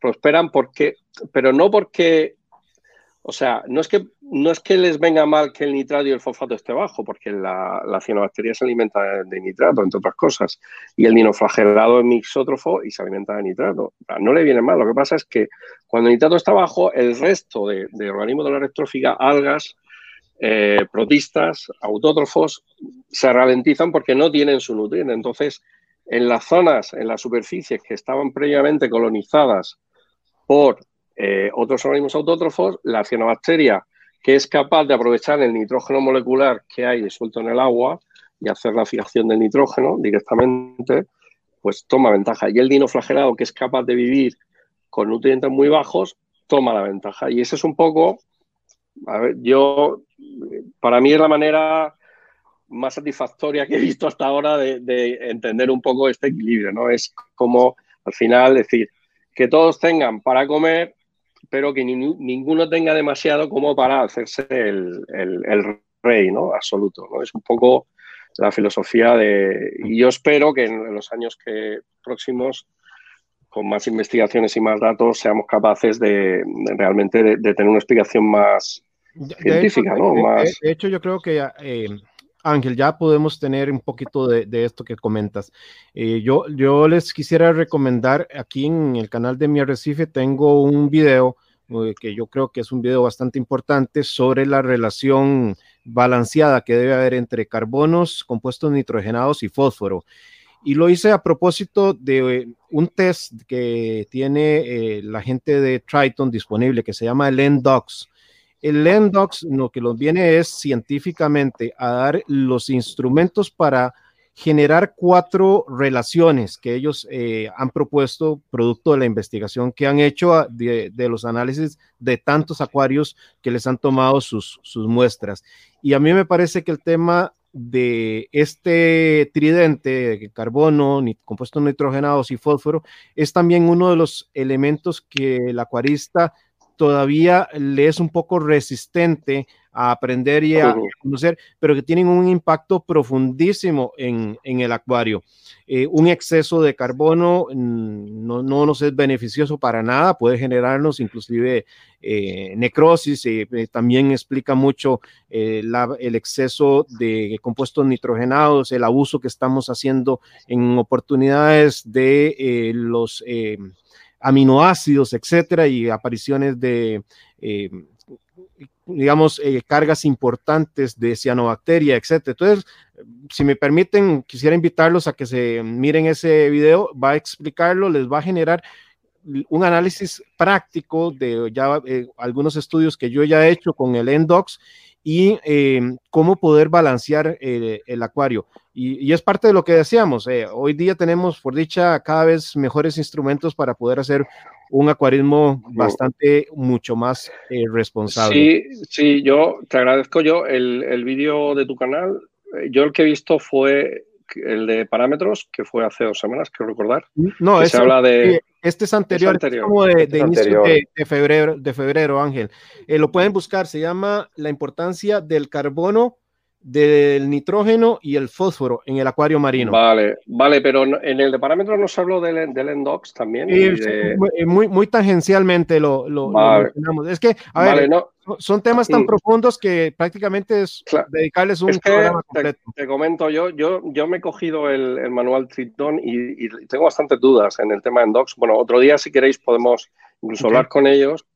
Eh, por los ratios y bueno, y cómo, cómo, lo miden, ¿vale? Yo ya te digo, hay un compañero en nuestro grupo también que, que es químico y bioquímico y, estuvimos discutiendo este tema y, o sea que bueno, eso, eso puede generar otro debate interesante, ¿no? Más, más adelante el tema. Sí, sí, sí, pero está, está, está, está la, la, propuesta sobre la mesa, pero al final de cuentas lo importante creo que para la acuariofilia es que contamos cada vez más con mejores instrumentos. Con más, instrumentos. Que son perfectibles, por supuesto, van a ser perfectibles de, como todo lo que ha hecho. Sí, sí, claro, claro. Es, son herramientas y no son perfectas, evidentemente, claro. Y recuperemos la pregunta que creo que nos había hecho un compañero acá, eh, creo que se llamaba Edmundo, sobre si el fitoplancton contamina con nutrientes, eh, con, eh, con nitratos y fosfato. Entonces yo les decía, bueno, veámoslo ahora en este tema, la diferencia entre fitoplancton vivo y fitoplancton procesado. Eh, Alfred, claro. Ángel. Sí, sí, bueno, contamina entre comillas, puede, puede venir bien meter nitratos y fosfato si, los, si están muy bajos. De hecho, pero el fitoplancton en sí contamina más, o sea, sube más el fosfato. El, tema es si uno, perdonen, si, voy a, tratar de, dar mi punto de vista. Si, si hablamos de fitoplancton vivo, tal cual, fitoplancton vivo, pues no va a contaminarte nada. No, no, no, para nada. A ver, lo, ah, donde te, lo que, donde te va a contaminar, donde te va a contaminar es la media que se usa para tener ese fitoplancton. O, si no filtras el cultivo a veces si esa media no, eh, digamos, no está producida por una, el fitoplancton no está producido por una empresa seria responsable, probablemente ese agua donde está el fitoplancton va a venir cargada de el abono que el alga necesita para vivir. Eso. Entonces, conviene filtrar. Como fitoplancton vivo, pues la importancia es adquirir de marcas responsables y eh, entender que el fitoplancton como alga, organismo vivo, no te va a contaminar. Lo que te va a contaminar es la media. Y va a variar de empresa en empresa según la calidad de el, agua que se utilice, ¿no? y luego, por supuesto, de acuerdo. que sí, ese, no hay forma que el procesado no te genere eh, fósforo, eh, si, si, si, no es la vida, todo, todo, todo, ser vivo pues va a tener su carga de fósforo. Claro, cuando ese, ese fitoplancton que no está muerto, que es artificial, se descomponga, pues genera fosfato y genera nitrato, evidentemente, claro. Así es. Ok. bueno, pasamos al capítulo 9. ¿Cómo reducirlo? Sí, exacto, Alfred. ¿Cómo, cómo, ¿Cómo, reducir los nutrientes? ¿Qué técnicas recomendarías tú? Vale. ¿Qué técnicas eh, recomiendas en el libro? Un poco por encima. Bueno, hay, sabéis que hay millones. En el, libro yo he intentado recoger las que, casi todas las que hay disponibles. Eh, a una, una, me gustan más que menos, las, tradicionales. Bueno, hay, depende también si es orgánico, si es inorgánico. Hay algunas que valen para los dos. Por ejemplo, un cambio de agua te retira orgánico e inorgánico, ¿no? Es lo más... Pero bueno, eh, por hablar así de cosas un poco más modernas, entre comillas, pues, o, no, bueno, por ejemplo, a mí lo, que me, lo que más me gusta, ya digo que es una cuestión de preferencia personal, pero que me parece de un avance es el carbono orgánico. O sea, en el momento en el que podemos aditar eh, metanol, etanol, ácido acético, productos caseros, productos industriales que dan excelentes resultados, eh, desde ese momento, pues, es, puedes utilizar menos roca viva, puedes utilizar un skimmer menos potente, puedes, te puedes ahorrar reactores, te puedes ahorrar refugios si te los quieres ahorrar, que yo a mí me gustan los refugios mucho. Es, un método. Hay muchos, métodos, madre mía. tienes, tienes, bueno, para orgánico, pues tienes el skimmer, el carbón activo, es un método estupendo. Yo creo que le viene bien a, cualquier acuario de arrecife. Yo creo que el skimmer, el carbón activo, probablemente sean lo, que yo más recomendaría en todos los acuarios, a nivel promedio. Ah, para temas inorgánicos. Cambios de agua cambios de agua también, no, no de mucho volumen, ¿vale? Eso creo que es, importante. 10%. Sí, algo así, a la, cada dos semanas, a la semana, quizá menos, del 10%. Eh, tenemos pues los refugios, que es ya más, o sea, un refugio, bueno, lo hemos hablado alguna vez, ¿no? Es muy interesante, aporta mucha diversidad en la red trófica, pero como sistema de reducción de nutrientes no es que sea la panacea, ¿no? En ese sentido. Eh, tenemos las resinas antifosfatos, que la ventaja que tienen es que solo afectan al fosfato. Entonces, cuando hay que equilibrar el nitrato respecto al fosfato, viene muy bien, ¿no? Porque solo te afecta a uno de los dos. Eh, hay veces que, por ejemplo, si tienes el, fosfato bajo y lo quieres subir, pues incrementa la alimentación y eso te afecta también al nitrato o viceversa, ¿no? Bueno, entonces, eh, ¿qué más tenemos? El cloruro de lantano, que hemos mencionado antes, que es bestial. O sea, el cloruro de lantano, bueno, hay que tener precauciones porque es tóxico y hay que utilizar un reactor, pero eh, también solo afecta al fosfato, entonces hay que tener cuidado, ¿vale? Pero en acuarios, por ejemplo, de no fotosintéticos, tipo gorgonia o corales, donde se alimenta muchísimo, el fosfato es un problema, pues es un, como el de lantano, cuando entra en contacto con el agua, el lantano se une a la, molécula de fosfato y precipita, se forma un flóculo que precipita en fosfato de lantano y eso queda retenido en un, perlón o en una... Y ya, has quitado el fosfato y es, de una eficiencia bestial, claro. Por eso digo que hay que utilizarlo con, mucho cuidado. Hablando más del capítulo 9, eh, por ejemplo, nutrientes recomendados para cada tipo de biotopo de acuario. Por ejemplo, para un acuario del EPS, ¿qué nutrientes tú recomendarías? A ver, eh, yo en el libro he puesto los, los rangos que creo que son los, los, que yo creo, y bueno, es un estándar, ¿no? Al final, el fosfato, en general, ¿vale? Ahora, ahora os comento.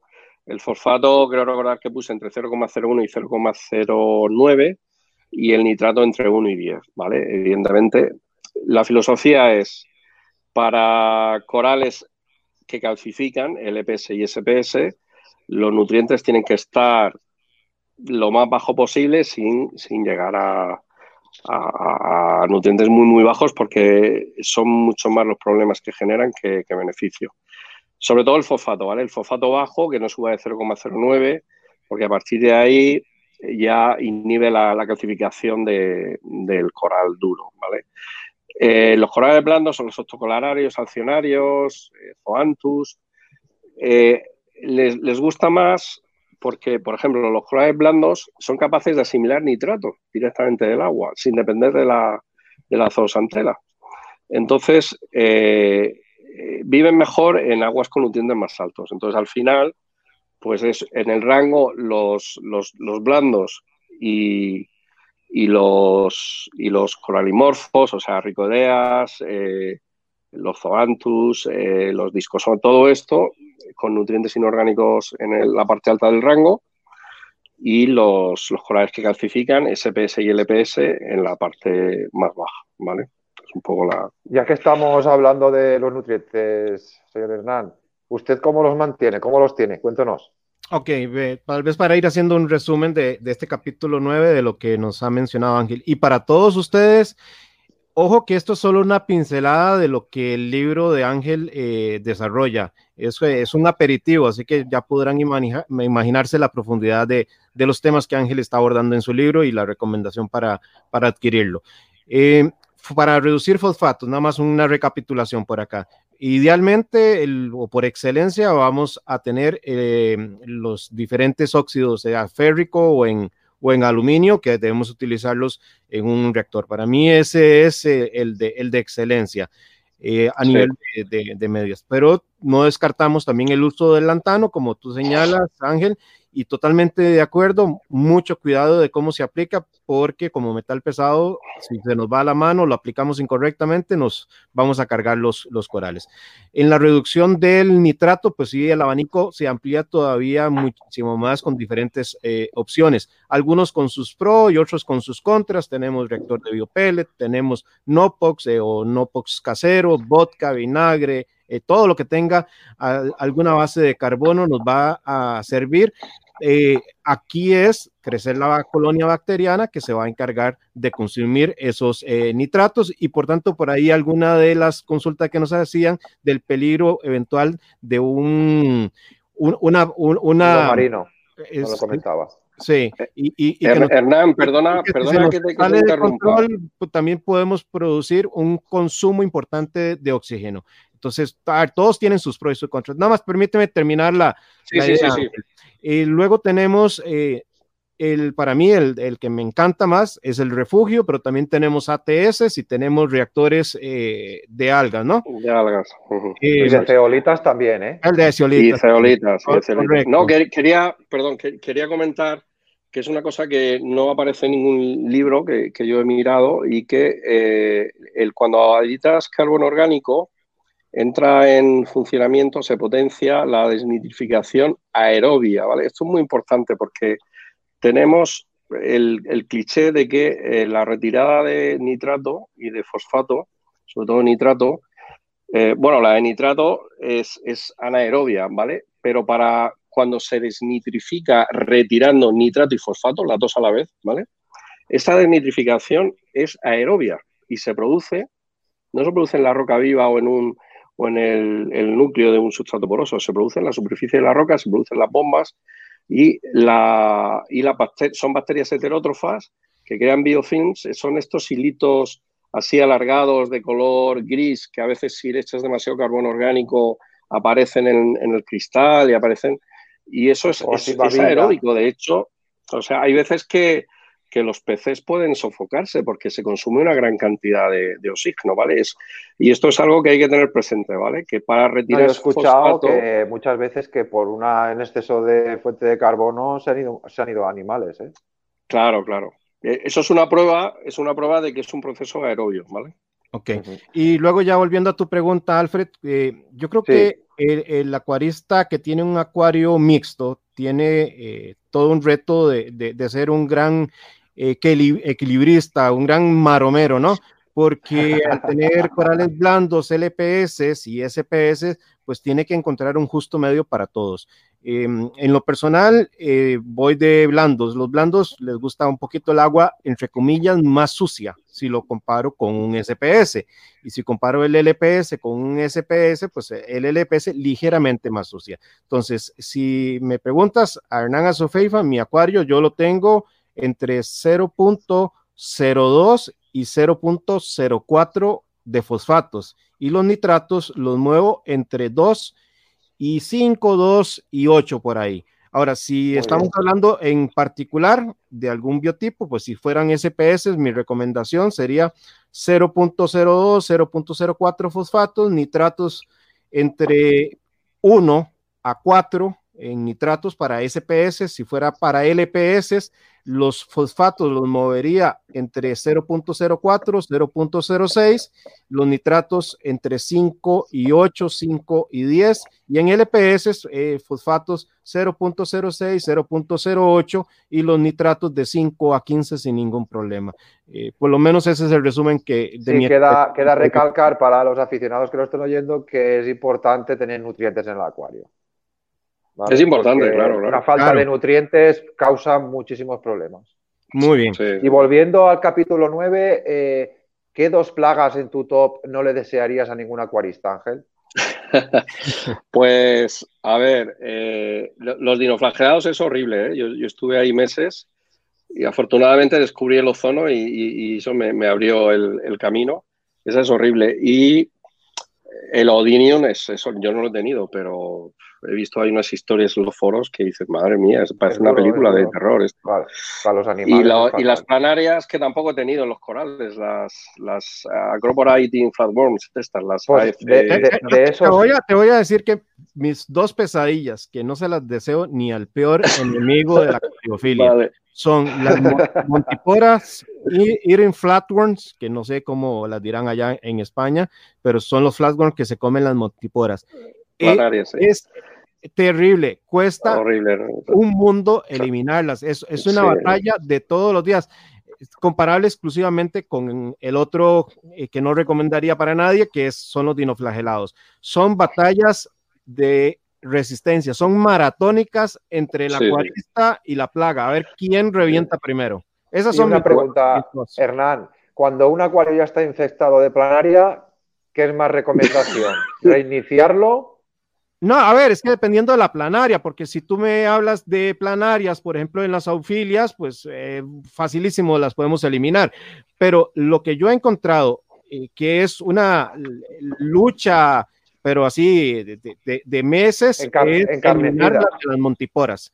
Esas de montiporas es terrible porque no tenés eh, muchas opciones. Primero, porque son sumamente pequeñas, las tenés que capturar en la noche, tenés que jugar una serie de estrategias desde hacerles sus propias tumbas con, con pastas tapando donde estén los orificios hasta, es, hasta extraerlas eh, manualmente. Entonces, eso es una maratónica, lograr eliminar. pues, igual que, ahí lo que estábamos hablando del capítulo anterior.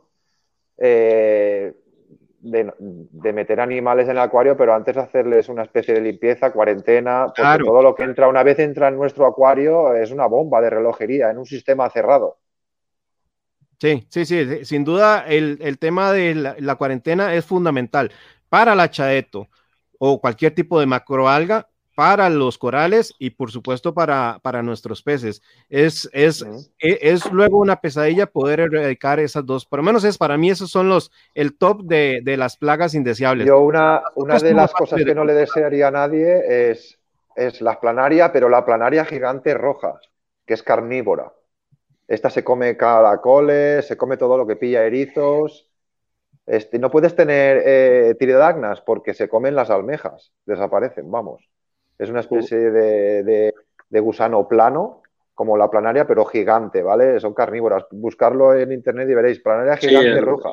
Listo. Como tengáis una de esas, como tengáis una de esas, ir con mucho cuidado, que en el momento que la cojáis, la rompáis, todos esos trocitos que salen por la columna de agua, mm. eh, se produce otra planaria, o sea que con mucho cuidado.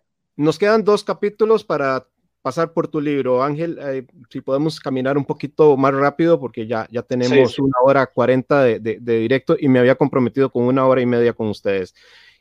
Importancia de los aditivos. No, es que ayer estuvieron ustedes en un directo de tres horas, eh, así que agradecido con esta oportunidad y sé que las personas que nos acompañan también están agradecidas.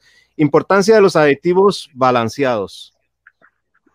Vale, pues eh, el, aditivo balanceado es, eh, es el aditivo, bueno, al final el acuario necesita que se mantengan las concentraciones de todos los iones del agua marina natural, eh, porque se consumen, ¿no? Eh, unos más y otros menos. Entonces, los, los, iones que intervienen en la calcificación coralina, que son principalmente el, calcio, el, el, carbonato, eh, el bicarbonato, el magnesio y, bueno, en menor cantidad el, estroncio, estos iones acaban, eh, o sea, se consumen rápidamente en un acuario que tenga eh, calcificación. Entonces, para eh, reponer esos iones, pues hay diferentes técnicas. Una, yo en el libro hablo de las tres que creo yo que son también las más sencillas. Hay, hay muchas, ¿eh? Y históricamente hay muchas que ya no se utilizan, pero, pero vamos, otro. Básicamente, una es el Kalwasser, eh, la otra son los, aditivos balanceados y la tercera son los reactores de calcio. Cada una tiene sus ventajas e inconvenientes. Pero básicamente, eh, el aditivo balanceado, eh, un reactor de calcio es un aditivo balanceado, un Kalwasser es un aditivo balanceado, y, pero se les llama a unas disoluciones, los aditivos balanceados en sí, son unas disoluciones que aportan los iones que se consumen, pero también sin modificar el equilibrio iónico entre los iones existentes en el diferentes a los cuales se reponen. No sé, es un poco al principio es un poco complicado entender, pero para poner un ejemplo, esto normalmente si tú quieres reponer calcio y carbonato eh, sin utilizar reactores o sin utilizar Kalwasser, tienes que utilizar disoluciones donde el calcio y el carbonato estén los iones disueltos. Pero claro, al final estos son sales que se disuelven, entonces eh, pues tienes que utilizar una sal. Por ejemplo, para el calcio se utiliza el cloruro de calcio. Pues ya estás metiendo iones cloruro cuando lo adites a esa disolución que, que el, el agua de mar los tiene ya en sí. Entonces estás aportando iones adicionales que no son necesarios. Y con el, con el carbonato se utiliza normalmente carbonato de sodio o bicarbonato de sodio pues lo mismo. Al final metes el calcio y el, y el carbonato y metes cloruro y sodio. ¿Qué pasa? Pues que si esto empiezas a hacerlo todos los días durante meses, pues al cabo de X meses eh, tienes una gran cantidad de, cloruro y de sodio adicional y lo que estás haciendo es incrementar la salinidad de, de tu acuario y eso es perjudicial a nivel de presión osmótica porque los, los peces eh, y los corales no, están acostumbrados a esos incrementos. Sí, es un incremento gradual, pero si ya te sales, ya puedes llegar a salinidades pues, de 1028, 1029, pues, pues, es un problema. Entonces, así rápidamente, alguien se le ocurrió decir, bueno, pues vamos a hacer una cosa, yo voy editando estas disoluciones pero voy cambiando, voy sacando agua. Cada semana o dos semanas, saco agua del acuario, por lo cual yo retiro el cloro y el, y el carbonato, perdón, el cloro y el, y el sodio adicionales que he metido con el suplemento, me lo quito y, y equilibrio y vuelvo a bajar la salinidad y, y Pero el problema es que cuando haces esa dilución, te llevas agua salada y metes agua dulce, te estás llevando no solo los, cloruros y los sodio adicionales, te estás llevando sulfato, te estás llevando bromo, te estás llevando boro, te estás llevando magnesio,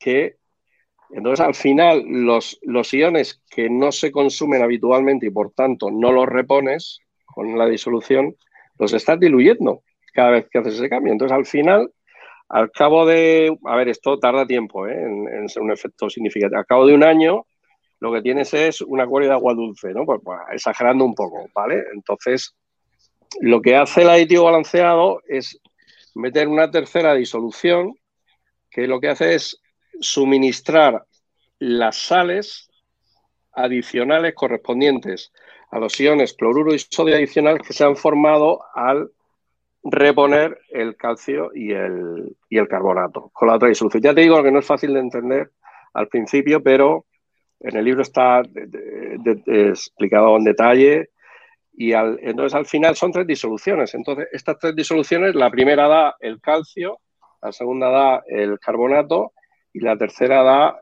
los iones adicionales que cuando se haga el cambio de agua se van a retirar por igual, con lo cual se mantiene tanto la relación entre las concentraciones de todos los iones existentes como los, los niveles con respecto a, al total de agua, ¿vale? Es un poco, ya digo, que no es algo eh, que se pueda, o sea, hace falta un poquillo, hay que leérselo, hay que pensar un poco, ¿vale? No es, no es fácil de... Pero bueno, la filosofía, así por no complicarlo ni enrollarme mucho más, es el aditivo balanceado aporta los iones que se consumen y al mismo tiempo, por el mecanismo que sea, no modifica la relación, el equilibrio iónico entre todos los demás iones, incluidos los que se ponen. Ese es el aditivo balanceado. Okay. Y entonces, si son disoluciones, hacen falta tres disoluciones. Y luego los reactores es un aditivo balanceado, el reactor de calcio y el Calwasser también, ¿vale? En el libro están las... Sí, perdón. No, no, eh, perdona. Tal vez como para, para hacerte un, un, resumen. Eh, tenemos organismos en nuestros acuarios que han evolucionado a lo largo de miles de millones de años para vivir en un medio que tiene una cantidad determinada de minerales. Eh, tenemos minerales importantes, que es el mayoritario va a ser el cloruro, también tenemos el sodio, pero también vamos a encontrar otros como el sulfato, magnesio, calcio, etcétera, etcétera, ¿no? Entonces, esos organismos pues evolucionaron para vivir en, en un medio que tiene determinadas condiciones.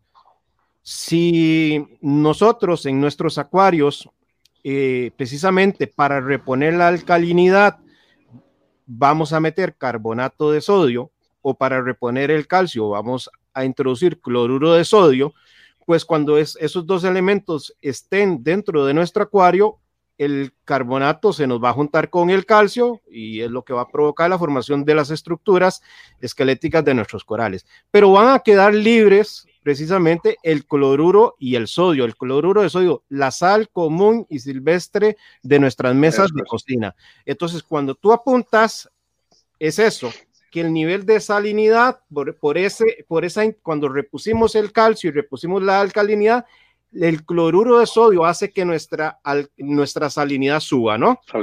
Precisamente para volver a poner la salinidad en su nivel, los acuaristas hacen el cambio de agua, metemos agua dulce y hacemos que ese cloruro de sodio nos baje. Pero tiene un problema, que al, hacer bajar, por, por estar diluyendo ese cloruro de sodio con el agua de dulce nueva que introducimos, también estamos eh, diluyendo los otros elementos, trazas y elementos eh, menores que tiene el agua de mar. Entonces aparece eh, el señor,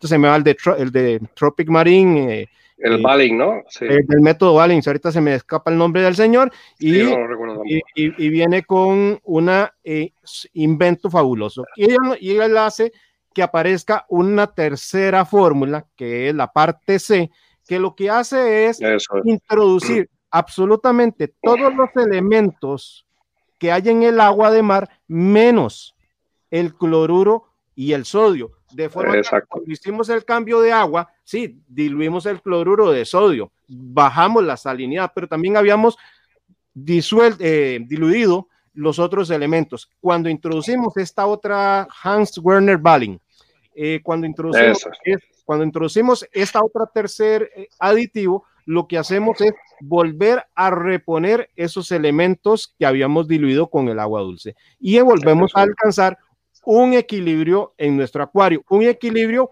al cual nuestros organismos han evolucionado a lo largo de miles de millones de años para darles un entorno en el cual vivan y no sobrevivan. Lastimosamente, pues todavía hoy día siguen existiendo aditivos de dos partes que lo que hacen es, por un lado, meter el carbonato de sodio y por otro lado, meter simplemente el, cloruro de calcio. Eso es. Y eso lo que hace es que nos suba la salinidad. Pues eh, quería nada más aterrizarlo por ahí, eh, Ángel y Alfred. Pasamos al último capítulo, si les parece. Sí, ok. Eh, uso de ozono, uso de ozono, de continuo. Vale. O, o, por qué lo pondrías?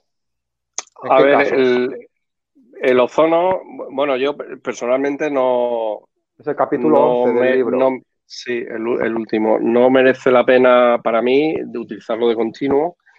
Quizá, bueno, en sistemas que tienen una carga orgánica muy alta, eh, pues a lo mejor sí, ¿no? Pero en principio hablando tiene... de grandes superficies, en un sistema cerrado, claro, claro, el agua continuamente. Claro, entonces el, ozono yo lo veo como en caso de necesidad. A ver, el ozono lo que hace es eh, reacciona con el en el skimmer o en el reactor que se utilice, reacciona con el agua marina, sobre todo con, el, con el bromo que hay en el agua, el contenido, y se generan eh, subproductos oxidantes el, ozono se descompone en segundos, ¿vale? Enseguida es muy inestable.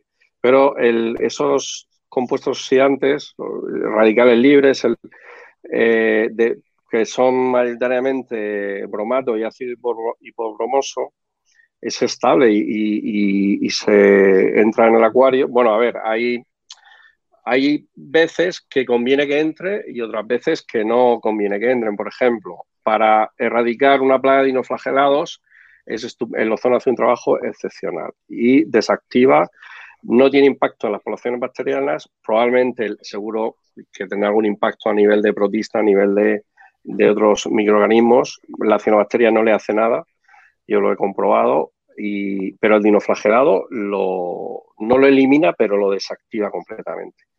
Y, y, es limpio, o sea, bueno, hay que llevar una precaución, hay que en el libro se explica en detalle el sistema de seguridad que se puede implementar.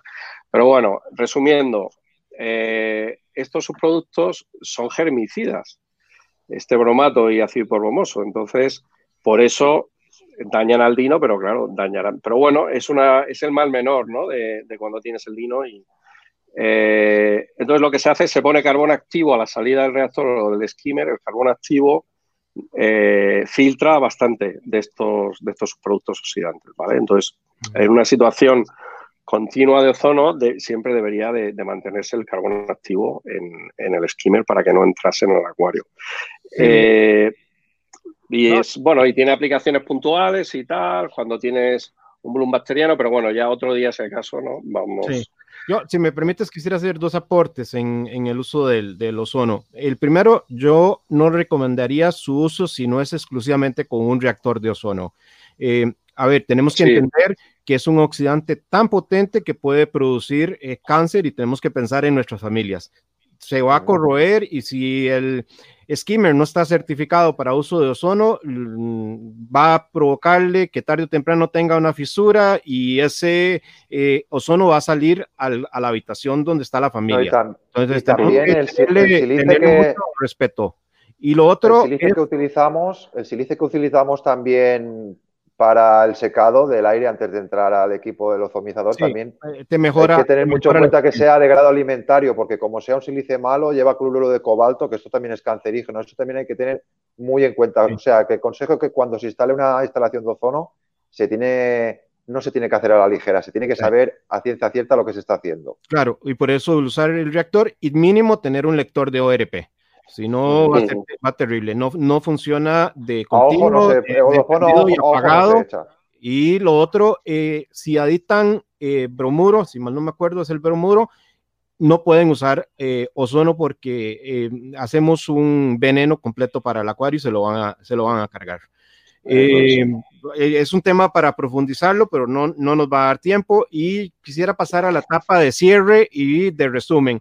Acá eh, nos han hecho una consulta a lo largo de, la charla que la, comentamos al inicio y es dónde se puede adquirir el libro. Bueno, el libro de Ángel lo pueden adquirir por medio de Amazon. En estos momentos, por la situación de la pandemia, el, envío no es eh, factible, pero una vez que pase todo esto, eh, lo pueden adquirir a través de Amazon España, Amazon en Estados Unidos. No, no, Amazon. Bueno, en España Amazon.es, pero para Latinoamérica tiene que ser en amazon.com, ¿vale? Sí, en el de Estados Unidos, ok. Perfecto. Eh, Ángel eh, y Albert, Alfred, perdón, vamos haciendo un, cierre. Pues nada, ha sido un placer, ha sido un placer compartir esta, esta, esta estancia con vosotros aquí.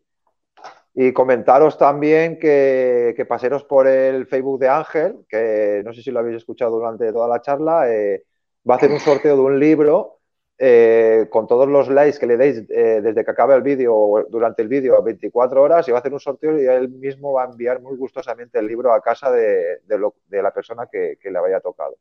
¿Vale? y por mi parte... Nos por mi parte el, libro, lo voy a poner en pantalla para los que nos están consultando el nombre del libro. Por mi parte, deciros que ha sido un placer poder estar aquí con vosotros y acompañaros en este momento para mí fabuloso. Y deciros que estaréis atentos también a mi canal de YouTube de Redfred porque esta semana que viene se viene un vídeo directo sobre la química del agua que, en el que posiblemente también esté Don Hernán. Así que estaros al tanto que, que se vienen cosas buenas en el canal de YouTube de Redfred. Muy bien. Con su permiso, Hernán. Y, y, de paso también quiero reiterar, eh, visiten el canal de Alfred. Es un canal que trata los temas muy serio y de los que merecen confianza y apoyo. Ángel. Bueno, yo agradecer eh, muchísimo la, oportunidad que me ha dado Hernán de, dar a conocer el, libro y, de charlar sobre los acuarios y estos temas que son muy interesantes. Y bueno, pues deciros que estoy a vuestra disposición. Tenéis ahí la página de Facebook con el título del libro, el sorteo, evidentemente, ahí, ahí está, pues para promocionar un poquito la página y, bueno, pues yo si tengo tiempo también os puedo ayudar. Eh, ahora que estamos, en, como sabéis, desafortunadamente en esta situación de cuarentena, pues luego ya pues será más difícil, pero bueno, que yo encantado, ¿no? Y, nada, y agradeceros que hayáis estado con nosotros y Alfred eh, siempre, ¿no? Por, dejarme participar en su canal y, nada, y, y, que bueno, que nos vemos otro día. Muy bien, muy bien. Yo creo que, don Hernán, usted y yo nos basamos en, el canal en que vamos a aportar siempre el lado bueno de la afición y el lado serio, ¿no? Así es. Y yo creo que Ángel merecía este espacio en mi canal y en su canal, porque nosotros promocionamos la acuariofilia marina. Y Ángel, en este caso, es un buen precursor de ese motor. Bueno, señores, yo de mi parte quiero agradecerle a todas las personas que nos han seguido por Facebook, que nos han seguido por YouTube. Decirles cuídense mucho, esto va a pasar, eh, esperemos que sea más pronto de lo que esperamos. Cuídense bastante, los invito a seguir en, contacto con el canal de Mi Arrecife. Y a ustedes, Alfred, muchas gracias por haber participado hoy en este directo. Ángel, te agradezco montones no solo tu participación, sino tu esfuerzo, porque hacer un libro en estos tiempos, eh, a ver, ustedes son españoles y habrán leído El Quijote de la Mancha, pues eso es un Quijote completo, ¿ah? Eh, de verdad, el proceso de formación de un libro, clasificación de material, eh, crear algo como el índice que tú dices, eh, no es nada sencillo, qué pongo primero, qué pongo después, qué incluyo, qué no incluyo. Estás haciendo un aporte extraordinario porque metiste en tu libro códigos QR que la gente podría leer con su celular y ver los videos y ver fotografías en su celular o en su computadora. Y luego porque implica también un esfuerzo patrimonial importante. Y te quiero agradecer porque no hay muchos libros en español y nos estás brindando la oportunidad de un material que ya la gente hoy ha tenido una pincelada de lo que se puede encontrar en tu libro. Así que muchísimas ah, gracias, señores. Una, cosa, una cosa, antes de que, que, también el libro lleva el seguimiento de acuarios de aficionados con imágenes, con telescopio, con vídeos, con todo lo que estáis hablando. Entonces, eh, ahí es donde, donde entro yo. He tenido la suerte de que, de que Ángel contara conmigo y pues para mí eh, tener un libro en casa sobre acuariofilia marina en el que salga yo, pues para mí es como si me hubieran dado un premio Nobel, señores, un premio Nobel. bueno, bueno. Muy bien, señores. Muchísimas gracias. Un lindo día, unas buenas tardes allá en España. Buenas noches. igualmente. Saludos. Gracias.